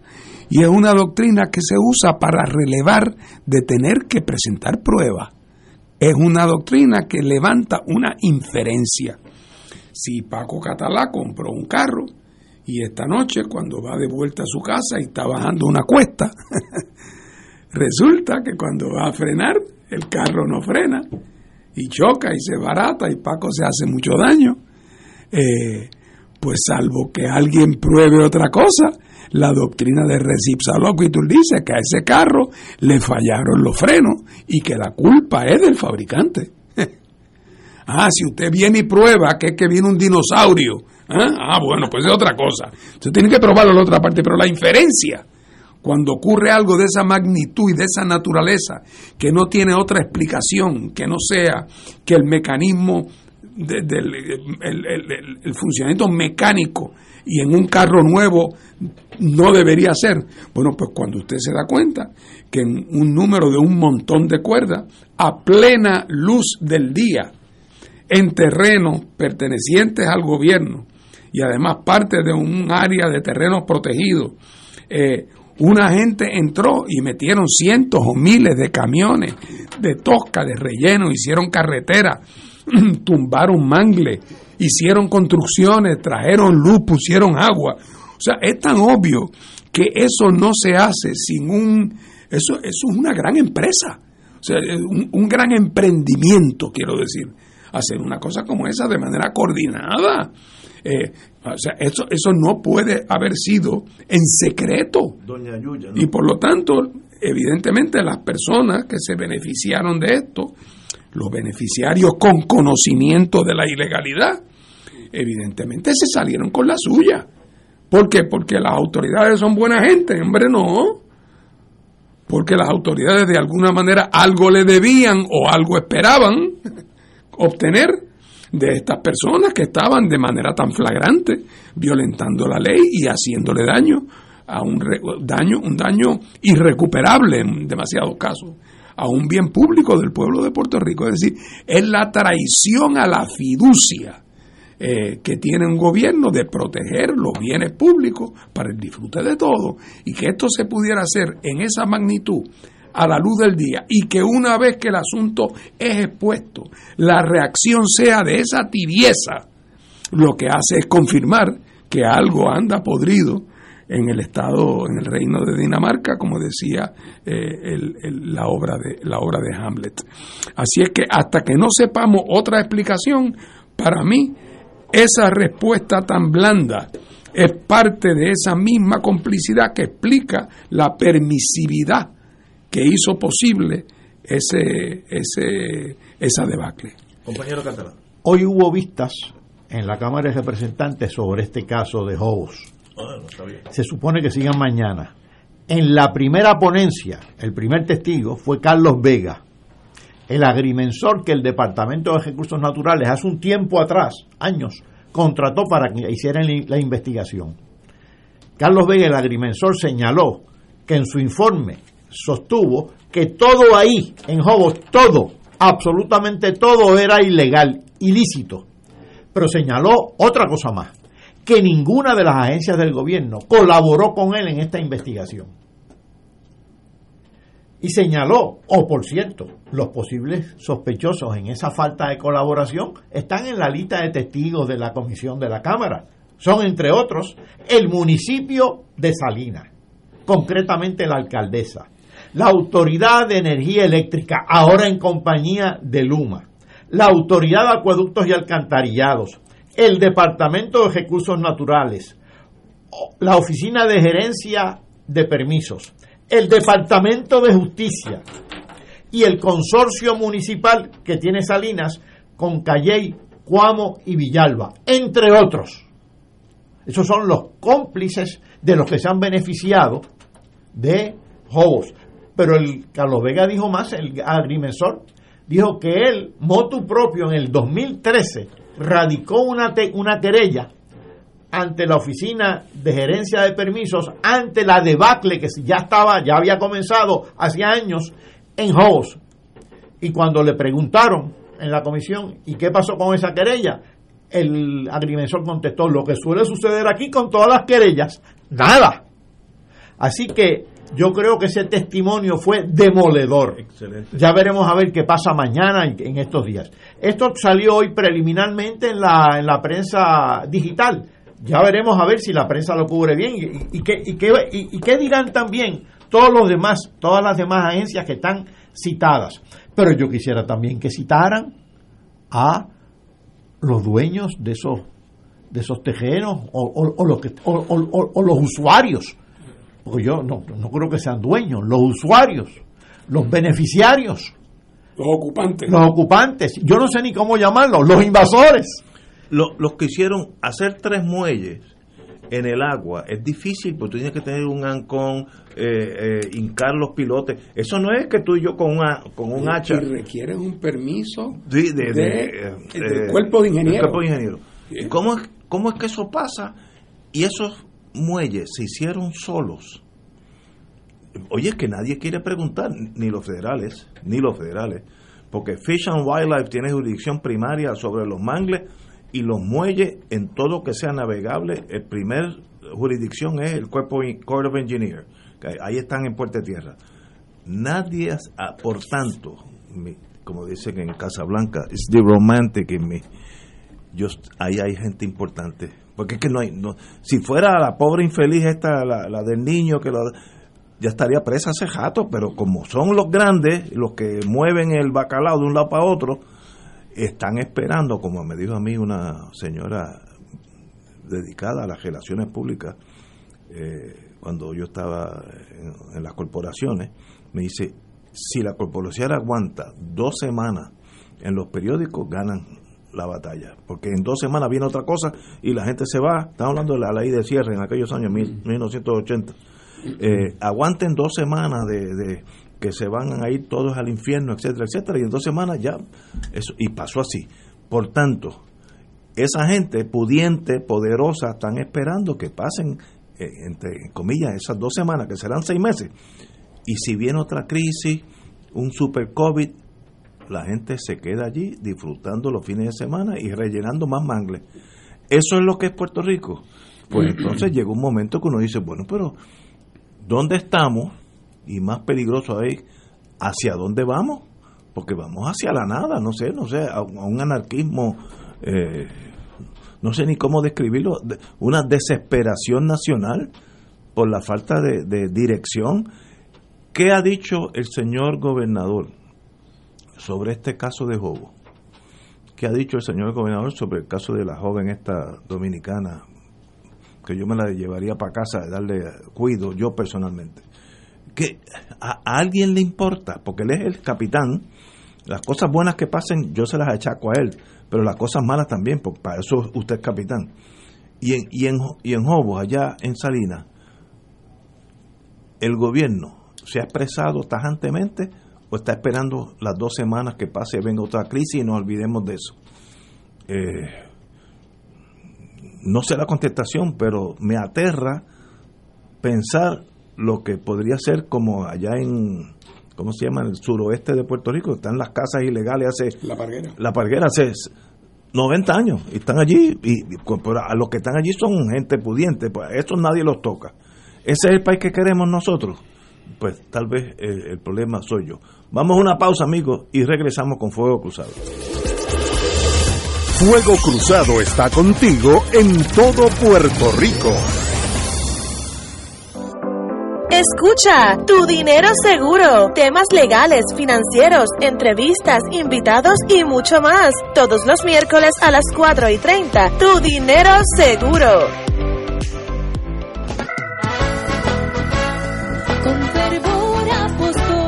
Con fuego y unción llega Beatriz, voz de ángel, en su programa Con fervor apostólico, evangelizando con la fuerza del Espíritu Santo, todos los miércoles de 8 a 9 de la noche por aquí, por Radio Paz 810 Con AM. fervor apostólico. El movimiento de retiros parroquiales Juan 23 le invita a la nueva temporada de su programa De Colores con Juan 23. De lo que abunda el corazón son tus redes. Lucas 6, 45. De, de Colores con Juan 23 todos los lunes desde las 7 y 30 de la noche por Radio Paz 810 AM, Radio Paz 810.com y por Facebook Live del Movimiento Juan 23 de la Arquidiócesis de San Juan. Fuego Cruzado, el programa de más credibilidad en la radio puertorriqueña, es ahora la tribuna abierta de análisis noticioso, con diversas perspectivas que exploran el trasfondo de lo que acontece a diario y cómo nos afecta. Escucha Ignacio Rivera y sus panelistas invitados de lunes a viernes en Fuego Cruzado en transmisión diferida a las 10 de la noche por Oro 92.5 FM. Última hora, última hora. No te pierdas el programa más completo y variado que alegra tus mañanas en su nueva edición de Todo un poco con Manolo Almeida. Farándula, motivación, salud, finanzas y tecnología. Desde el lunes 2 de mayo por Radio Paz 810 AM, de lunes a viernes de 9 a 10 de la mañana. ¡Estamos vivos! Si queremos un mejor país, debemos ayudar a destacar los valores cristianos que nos hacen mejores. Para llevar ese mensaje, Radio Paz 810 AM llevará a cabo un radiomaratón de recaudación del 2 al 6 de mayo. Juntos, guiados por el Espíritu, en el camino sinodal, haremos la diferencia. Oraremos en la Pascua por las intenciones de nuestros radioescuchas y las recaudaciones nos ayudarán a llevar el hermoso mensaje de nuestro Evangelio, proclamando la palabra de Dios a través de todo Puerto Rico. Esperamos tu llamada porque todo comienza con tu respaldo. Llama del 2 al 6 de mayo y sé generoso. Y como dice Juan 20, versículo 21, Jesús le volvió a decir, la paz esté con ustedes. Como el Padre me envió a mí, así los envío yo también.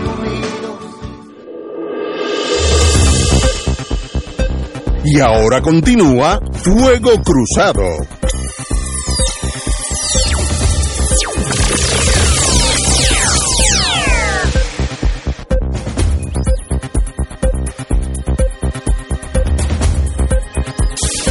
Hoy, de verdad que el día ha sido medio negativo. Hoy es el, lunes, el, nuevo día dice su primera página, a cuentagotas los proyectos ante FEMA.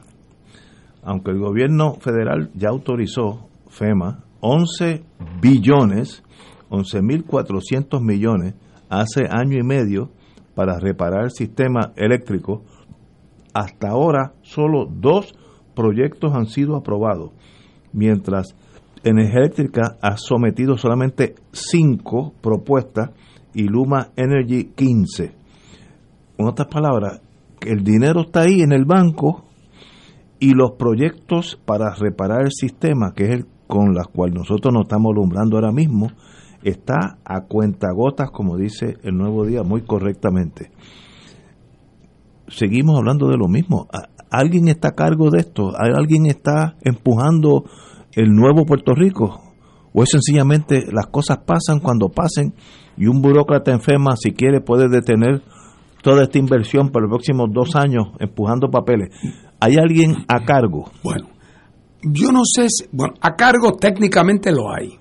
Lo que hay más que a cargo, Ignacio, es hay gente pendiente, porque 10 mil millones de dólares es mucho dinero. 10 mil millones de dólares ¿Qué, qué? es mucho dinero. 11 billones. Y entonces, por lo tanto, de la manera en que se gaste y qué compañía lo gasta y quién es el bufete de esa compañía y quién es el que hace la transacción y cuál es la compañía de, de- de- seguros que, que, que, se lleva la- la póliza eh, y cuál es la compañía de relaciones públicas que se lleva el contrato.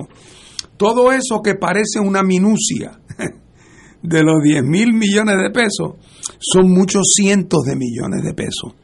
Eh, y entonces, en Puerto Rico hay una gente que sabe que dependiendo de si eso se gasta, hoy o se gasta mañana, dependiendo si se gasta en renovables o se gasta en no renovables, dependiendo si se usa gas natural o si se usa hidrógeno, va a depender de que a ellos les toque de ese de esa de esas cantidades el dinero que ellos esperan.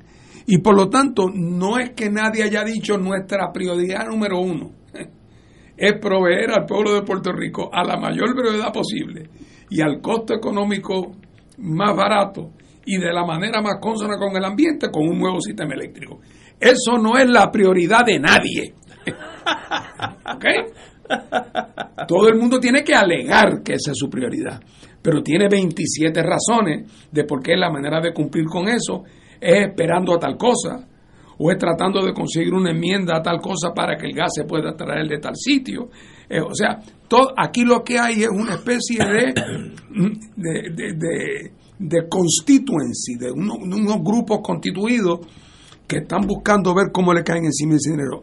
El menos, y no el menos de los cuales, es la misma Luma, que se aseguró en su contrato de que se le autorizara a que algunos de los trabajos de estos 10 mil y pico de billones de dólares los pudiera eh, Luma subcontratar o contratar con compañías que fueran matrices o subsidiarias de Luma. O sea que Luma está también ahí. Luma no está Está todo por los. Luma no está por los pesitos que se va a ganar vendiendo la electricidad a tu casa y a la mía. Luma está buscando el pedazo de esos 10 mil billones de pesos y cuando lo consiga se va. Porque no vino aquí a hacer su apostolado, eh, ¿verdad? Eh, así que súmale a esa a la busconería organizada que ha caracterizado la vida pública puertorriqueña por los pasados 40 años, súmale a eso las incertidumbres nacidas del proceso de quiebra y del proceso de la ley promesa. A todo esto, la Autoridad de Energía Eléctrica, que es el que contrató con Luma y que es el que tiene las facilidades de generación, está en una corte de quiebra que todavía no sabemos, cinco años después de que se declaró en quiebra en el 2016, cinco años después, todavía no sabemos cuál va a ser la carga que va a tener que, que cargar la Autoridad de Energía Eléctrica de cara al futuro para pagarle a sus acreedores. No sabemos, porque todavía no hay una reestructuración ordenada por el tribunal. Todavía no se sabe. Se pasan hablando de que se va a privatizar la generación, pero no sabemos quién, cuándo, cómo, de qué manera. O sea, da la impresión de que todo está en el aire y en el entretanto, hasta que los jugadores no estén en posición, nadie quiere abrir la pluma de los 10 mil millones para que no se le escape ni una gotita que tiene que ir a donde ellos tienen planificado que tiene que ir. O sea, aquí hay un plan acordado, pensado, para ordeñar esos 10 mil millones de pesos. Entonces uno pensaría, bueno, ¿y quién nos va a defender, como diría el Chapulín? Bueno, en teoría para eso está el gobierno de Puerto Rico.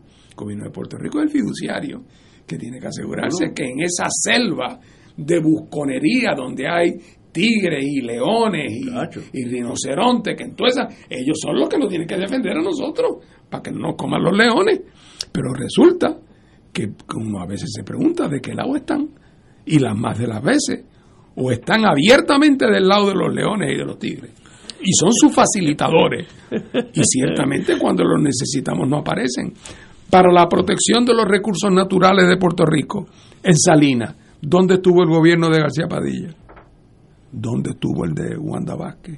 ¿Dónde estuvo el de Ricky Rosselló? ¿Dónde ha estado el de Pedro Pierluisi? Pues también custodiado como esos recursos naturales están nuestros intereses energéti- energéticos. Salvo que hay mucho más dinero aquí Aquí sí que hay dinero. que en las 14 parcelas. De, Aquí hay, por lo- a, a soltar, dice, dice aquí la prensa, 11.4 billones, bi- billones, eh, esperando porque le, le envíen eh, proyectos para mejorar el sistema. Pero como tú dices, tal vez eso no sea importante, sino quién se lleva el contrato, quién va a comprar qué turbina, qué generadores, eso sí que es importante, porque ahí puede haber una comisión. que si se hace el año que viene, quizás tu bufete y el mío podemos ser los abogados. Exacto. Y por lo tanto, que no se haga hasta el año que viene. Oye, Martín, me das una idea. Ya tú ves. ya, yo- ya, veo, ya veo el bufete, Martín y Rivera. no, tenemos que meterle a un americano para que suene, tú sabes, algo más, más, estrambótico. Pero Bueno, no le ponemos acento a Martín para que diga. Martin, Martin, Martin. Y Rivière, lo escribieron en francés para que suene hasta. Pero, de verdad, uno existe en esta jungla. Porque estamos hablando, la muchacha dominicana, Salina, ahora esto. Eh, ahí donde todos los días yo me levanto y estoy en este, en esta. eh, en esta bola de, de negligencia, maldad, no sé ni cómo, qué más. Yo recuerdo cuando yo corrí para candidato a gobernador en 1984, hace algún tiempo de eso ya. Eh, yo me acuerdo en mis presentaciones con la, con la pasión que yo denunciaba que la tasa de pérdida de agua potabilizada por la Autoridad de Acueducto y Alcantarillado era cerca de 60%. Cerca de 60% del agua que potabilizábamos. La recogíamos, la limpiábamos, la guardábamos. eh, y, oye, y estamos en el año 2021, 2022. Y el otro día oí a la presidenta de la Autoridad de Acueductos decir cómo uno, ahora uno de los proyectos que tienen es bregar con el tema de los salideros, porque estamos perdiendo 60% del agua. Hace 40 ¿Qué es lo que hemos hecho en los 40 años? desde Nada. los 16 y 22? En los últimos 38 años. Oye, como si nosotros somos el país de la conservación histórica, todos los conservamos igualito que era antes. Se perdía 60% antes, pues ahora se pierde 60%. Y así que ya te digo, hay un eh, eh, hay un, una inoperancia institucional. Inoperancia es la palabra. Excelente. Y no hemos hablado del centro médico. Ah, no, no. No entremos en esos detalles porque es echarse a llorar. Compañero. Vamos a quedarnos con uno nada más, con el de, con el de energía eléctrica. En el caso de energía eléctrica, relacionado con energía eléctrica, tenemos dos procesos paralelos. Uno ya lo hemos discutido aquí anteriormente, que es la reestructuración de la deuda. ¿A ti te parece mucho 11.400 millones? ¿Sabes cuánto es la deuda de la Autoridad de Energía Eléctrica? 18.000 millones.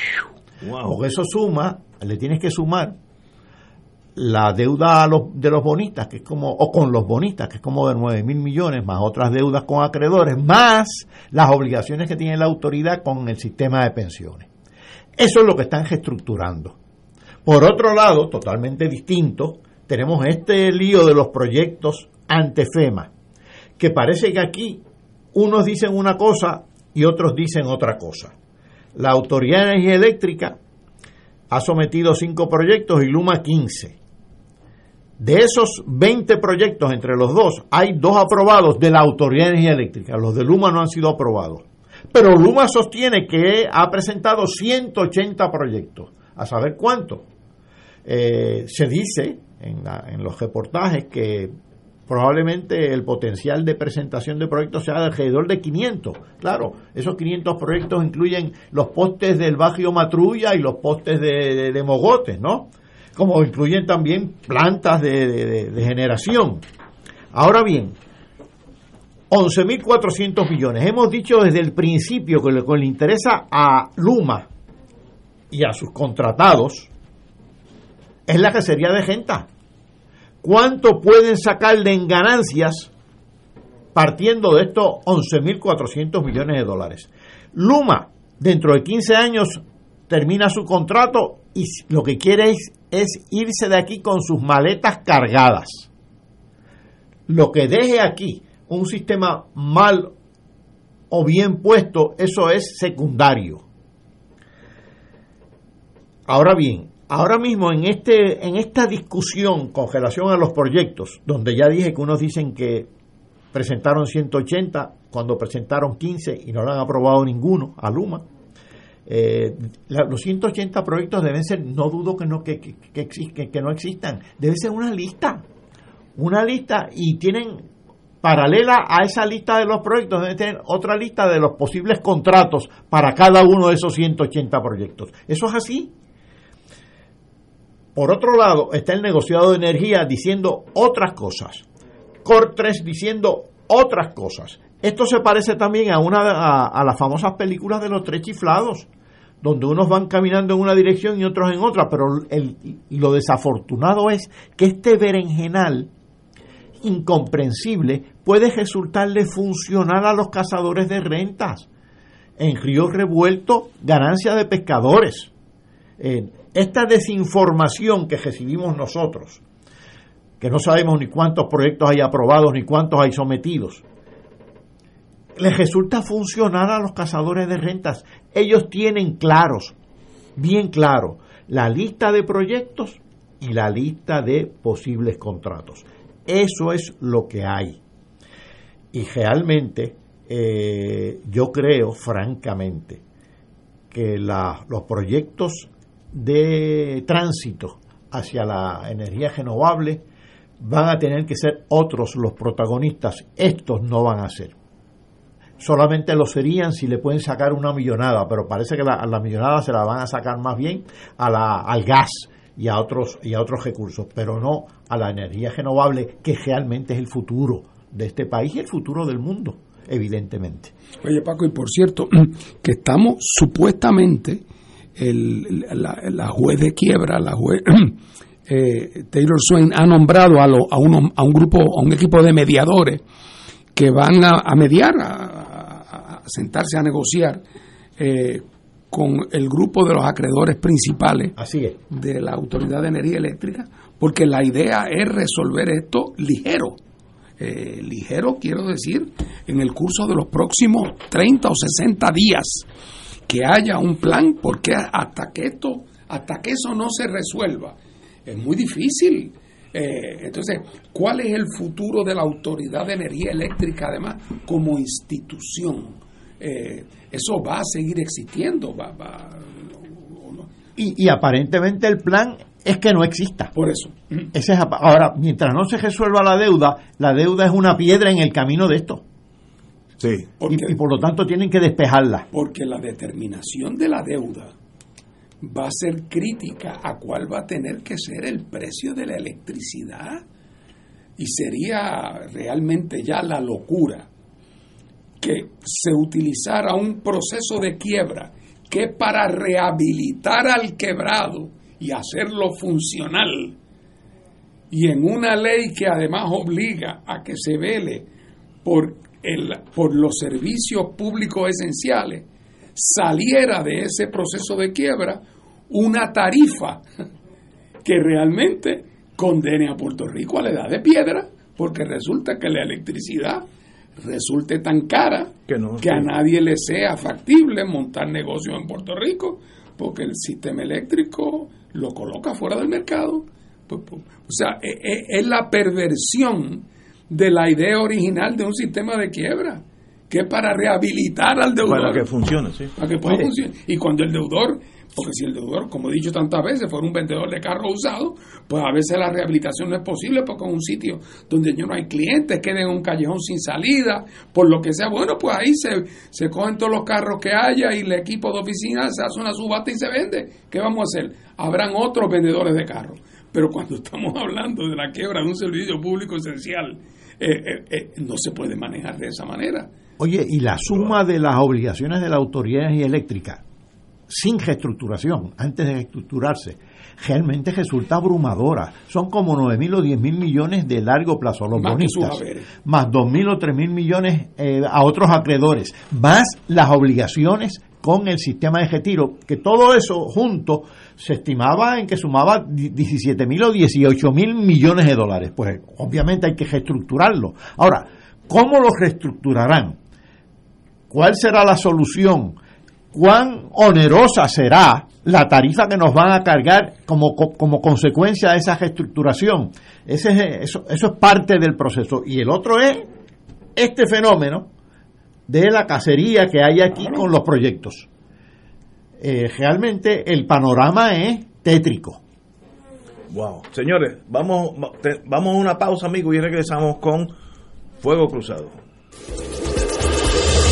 Fuego Cruzado está contigo en todo Puerto Rico.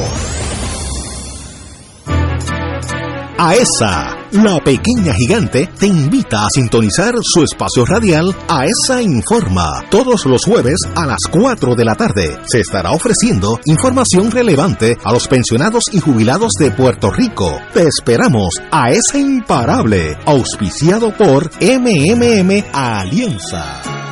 En Oro 92.5 FM, Radio Paz 810 y el Canal 13 estamos trabajando a tono con la emergencia que en estos momentos está viviendo Puerto Rico. Estamos ofreciendo nuestros servicios al máximo con el personal disponible según nos permitan las circunstancias. Si tiene un mensaje para ofrecer a sus asociados, clientes o personal, solo tiene que llamar al 787-552-0825 y nuestros empleados le comunicarán al personal de ventas para atender su necesidad. A nuestros clientes estén en comunicación con su ejecutivo o ejecutiva de ventas que continúan ofreciendo sus servicios como de costumbre. 787-552-0825. Te invitamos todos los domingos a la una de la tarde por Radio Paz 810 AM y los sábados a las 7 de la mañana por Oro 92.5 Cuidando la Creación con la hermana Lisi y sus colaboradores. Entrevista, mensajes educativos y dándole voz a grupos que ayudan a cuidar la creación en el mundo. Recuerda por Radio Paz 810 AM, una de la tarde, domingo, sábado por Oro 92.5 FM a las 7 de la mañana. Buscando regalos para madres, plantas para el jardín o antojitos dulces. No te pierdas el mercadillo empresarial de Cáritas de Puerto Rico. Sábado 23 de abril de 9 de la mañana a 3 de la tarde en la parroquia Santa Luisa de Merillac, Avenida Emiliano Paul, San Juan. Apoya a participantes de nuestro curso de microempresas y otras microempresas locales como parte de nuestro enfoque en desarrollo humano integral en beneficio de los más necesitados. Te esperamos. Y ahora continúa Fuego Cruzado. Amigos, en el plano internacional, y eso me llega a la nota vía un amigo eh, que está allá en cogiendo frío en, Oklahoma, no, espérate, en eh, Denver, Colorado. Eh, me dicen que los rusos entraron ahora en las provincias esas del este, ya con fuerza, un ataque ya eh, en serio, así que mañana saldrá la noticia más en detalle, pero parece que ya eh, están llegando al final a- a- al uso de fuerza bruta y eso pues Rusia tiene de sobra eh, en esta desgracia mundial entre esos dos países. Bueno, eh, esto yo no lo veía desde que yo estaba en la universidad, hace mil años en la Universidad de Maryland, que los estados del sur cogían las personas afrodescendientes, las ponían en una guagua, le daban 50 pesos y las mandaban para el norte. Yo no sé si tú viviste esos años en Chicago, eh, pasó mucho. Y ahora Texas, una generación, dos generaciones después, está enviando su tercer autobús con inmigrantes a Washington. Como eh, Washington quiere que se queden aquí, muy bien, pero no se quedan en Texas. Cógete una huevo, está todo pagado y aterriza en Washington y que Biden te cuide. Demuestra ay, la maldad de los seres humanos, ¿no? Eh, ¿Qué culpa tiene un niño? Aquí hay un niño de unos 6, 7 años llegando a Washington eh, en, en, guagua. Eh, en los pasados días ya habían llegado a Washington otros dos autobuses con 23 y 14 personas a bordo, mayor, mayormente de Venezuela y Nicaragua, no son ni mexicanos. ¿Y, y cómo maneja una nación que no es fácil esa decisión, la inmigración. Europa tiene lo mismo con los norafricanos, que tratan, y a muchos se ahogan, una, también una tragedia mayúscula. ¿Qué se puede hacer? ¿Hay, algo, ¿Hay alguna medida de tu ser humanitario y a la misma vez de controlar tu inmigración? No sé cómo morder ese perro. Compañero. Bueno, yo creo que, en primer lugar, de que estamos hablando de un problema complejo, no nos cabe la más mínima duda. Que el problema se plantea de manera especialmente aguda cuando resulta, como comentábamos aquí en una ocasión, que la frontera de Estados Unidos con México es de las pocas fronteras en el mundo donde colindan, en una colindancia muy larga, un país de primer mundo y un país subdesarrollado. Lo cual quiere, y eso quiere decir no solamente que gente de México puede querer ir a buscar mejor vida a Estados Unidos, sino que a su vez el sistema de frontera de México con el sur, con Guatemala, y lo de Guatemala con Honduras y siguiendo por ahí para abajo. Estamos hablando de un régimen, de una situación donde las estructuras gubernamentales son muy débiles y muy corruptas y donde por lo tanto una vez que el inmigrante tiene suficiente incentivo es muy difícil detenerlo y llega el momento que Estados Unidos los va a encontrar agolpados literalmente contra la frontera. ¿Cuál es la manera de evitar eso? La manera de evitar eso es tener un sistema migratorio con reglas conocidas, consistentes. Y naturalmente tienen que ser consonas con los mínimos de las obligaciones internacionales para refugiados que lo sean auténticamente. Y tiene que ser consona con los intereses del país que lo deje entrar. Ningún país se va a autodestruir permitiendo la entrada de personas. si la entrada de esas personas fuera realmente a suponer un peligro para, Estados Unidos ese no es el caso Estados Unidos incluso necesita mano de obra. Lo que tiene que asegurarse es que entre la que necesita. Pero qué pasa que en Estados Unidos durante los últimos 25 años las políticas migratorias han sido tan aleatorias tan accidentadas tan cambiantes eh, tan inconstantes que lo que ha hecho es levantar la expectativa de que Estados Unidos pasa por momentos donde cierra el portón y momentos donde lo entreabre.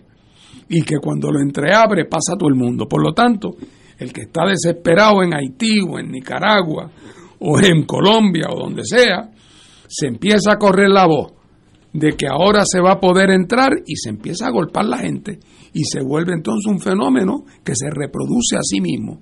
En esta ocasión, ¿qué pasó?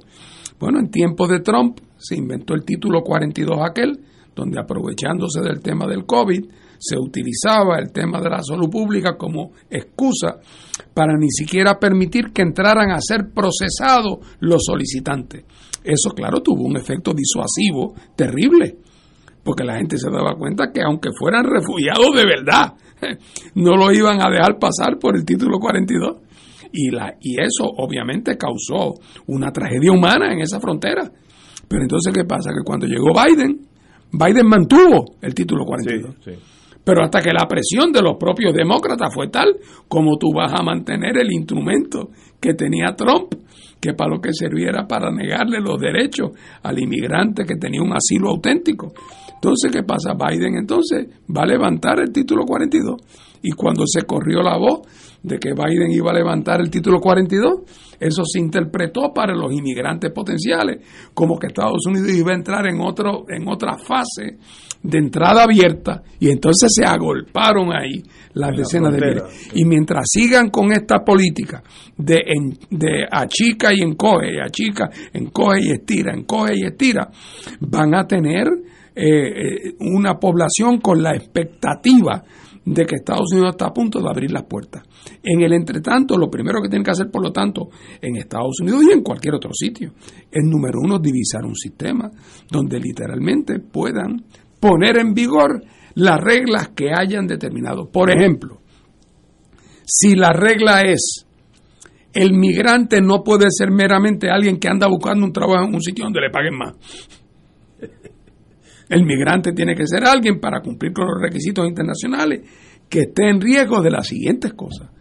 La manera de establecer eso debe ser la siguiente y que haya procedimientos expeditos para lograr eso. Es decir, separar al refugiado real que está en peligro de su vida de aquel inmigrante que es un inmigrante económico y que, y, y que lo contrario sería pensar que es una política de puertas abiertas en todas partes del mundo, lo cual es imposible. Eh, pero mientras las políticas sea una cosa la que se dice y otra la que se hace, una la que se promete y otra la que se sugiere, pues, pues están creando eh, o están agravando su propio problema. Por muchos años, en las décadas anteriores, Estados Unidos manejó ese problema relativamente bien por muchos años. Claro, permitían la entrada de obreros mexicanos para venir a hacer el trabajo agrícola a Estados Unidos. Después volvían, ese sistema funcionaba bien, algunos que otros se quedaba, algunos emigraban porque Estados Unidos tenía interés. Digo, a la población de California la mitad es hispana. Sería un estado enano en gente y pobre si no tuviera esa mitad de población mexicana trabajadora y luchadora que hay allí. Estados Unidos necesita su estructura demográfica. Nosotros aquí en Puerto Rico vamos a necesitar inmigrantes si sigue la cosa como va. ¿verdad? Así es que, pero otra vez, falta de constancia y en la medida en que la poli- el tema migratorio se vuelve un, una, un balón político partidista, porque eso es lo que está pasando ahora con la noticia que tú leíste, de cara a las elecciones, las autoridades republicanas de Texas quieren magnificar ante el país que la determinación de Biden de suspender el título 42 va a provocar una invasión de, de obreros de, obreros migrantes, eh, pues entonces para dramatizarlo los montan en guagua y los mandan para Washington. Esa es una irresponsabilidad que no tiene nombre, pero es lo que pasa cuando deja de haber eh, unos entendidos comunes de política exterior en Estados Unidos, como ha pasado eh, eh, desde tiempo del amigo Mr. Trump. Wow. Señores, tenemos que irnos, así que ma- mañana tendremos al doctor Severino aquí, hablaremos más de la invasión Rusia, rusa a Donbar, a la- el, el este de Ucrania, Donbass. Donbar era donde tú te fuiste a dar Sí, los tragos ahí sí, en Guaynabo. sí. Buen De allí lugar. hasta donde sea no hay ruso. Señores, hasta mañana, amigos.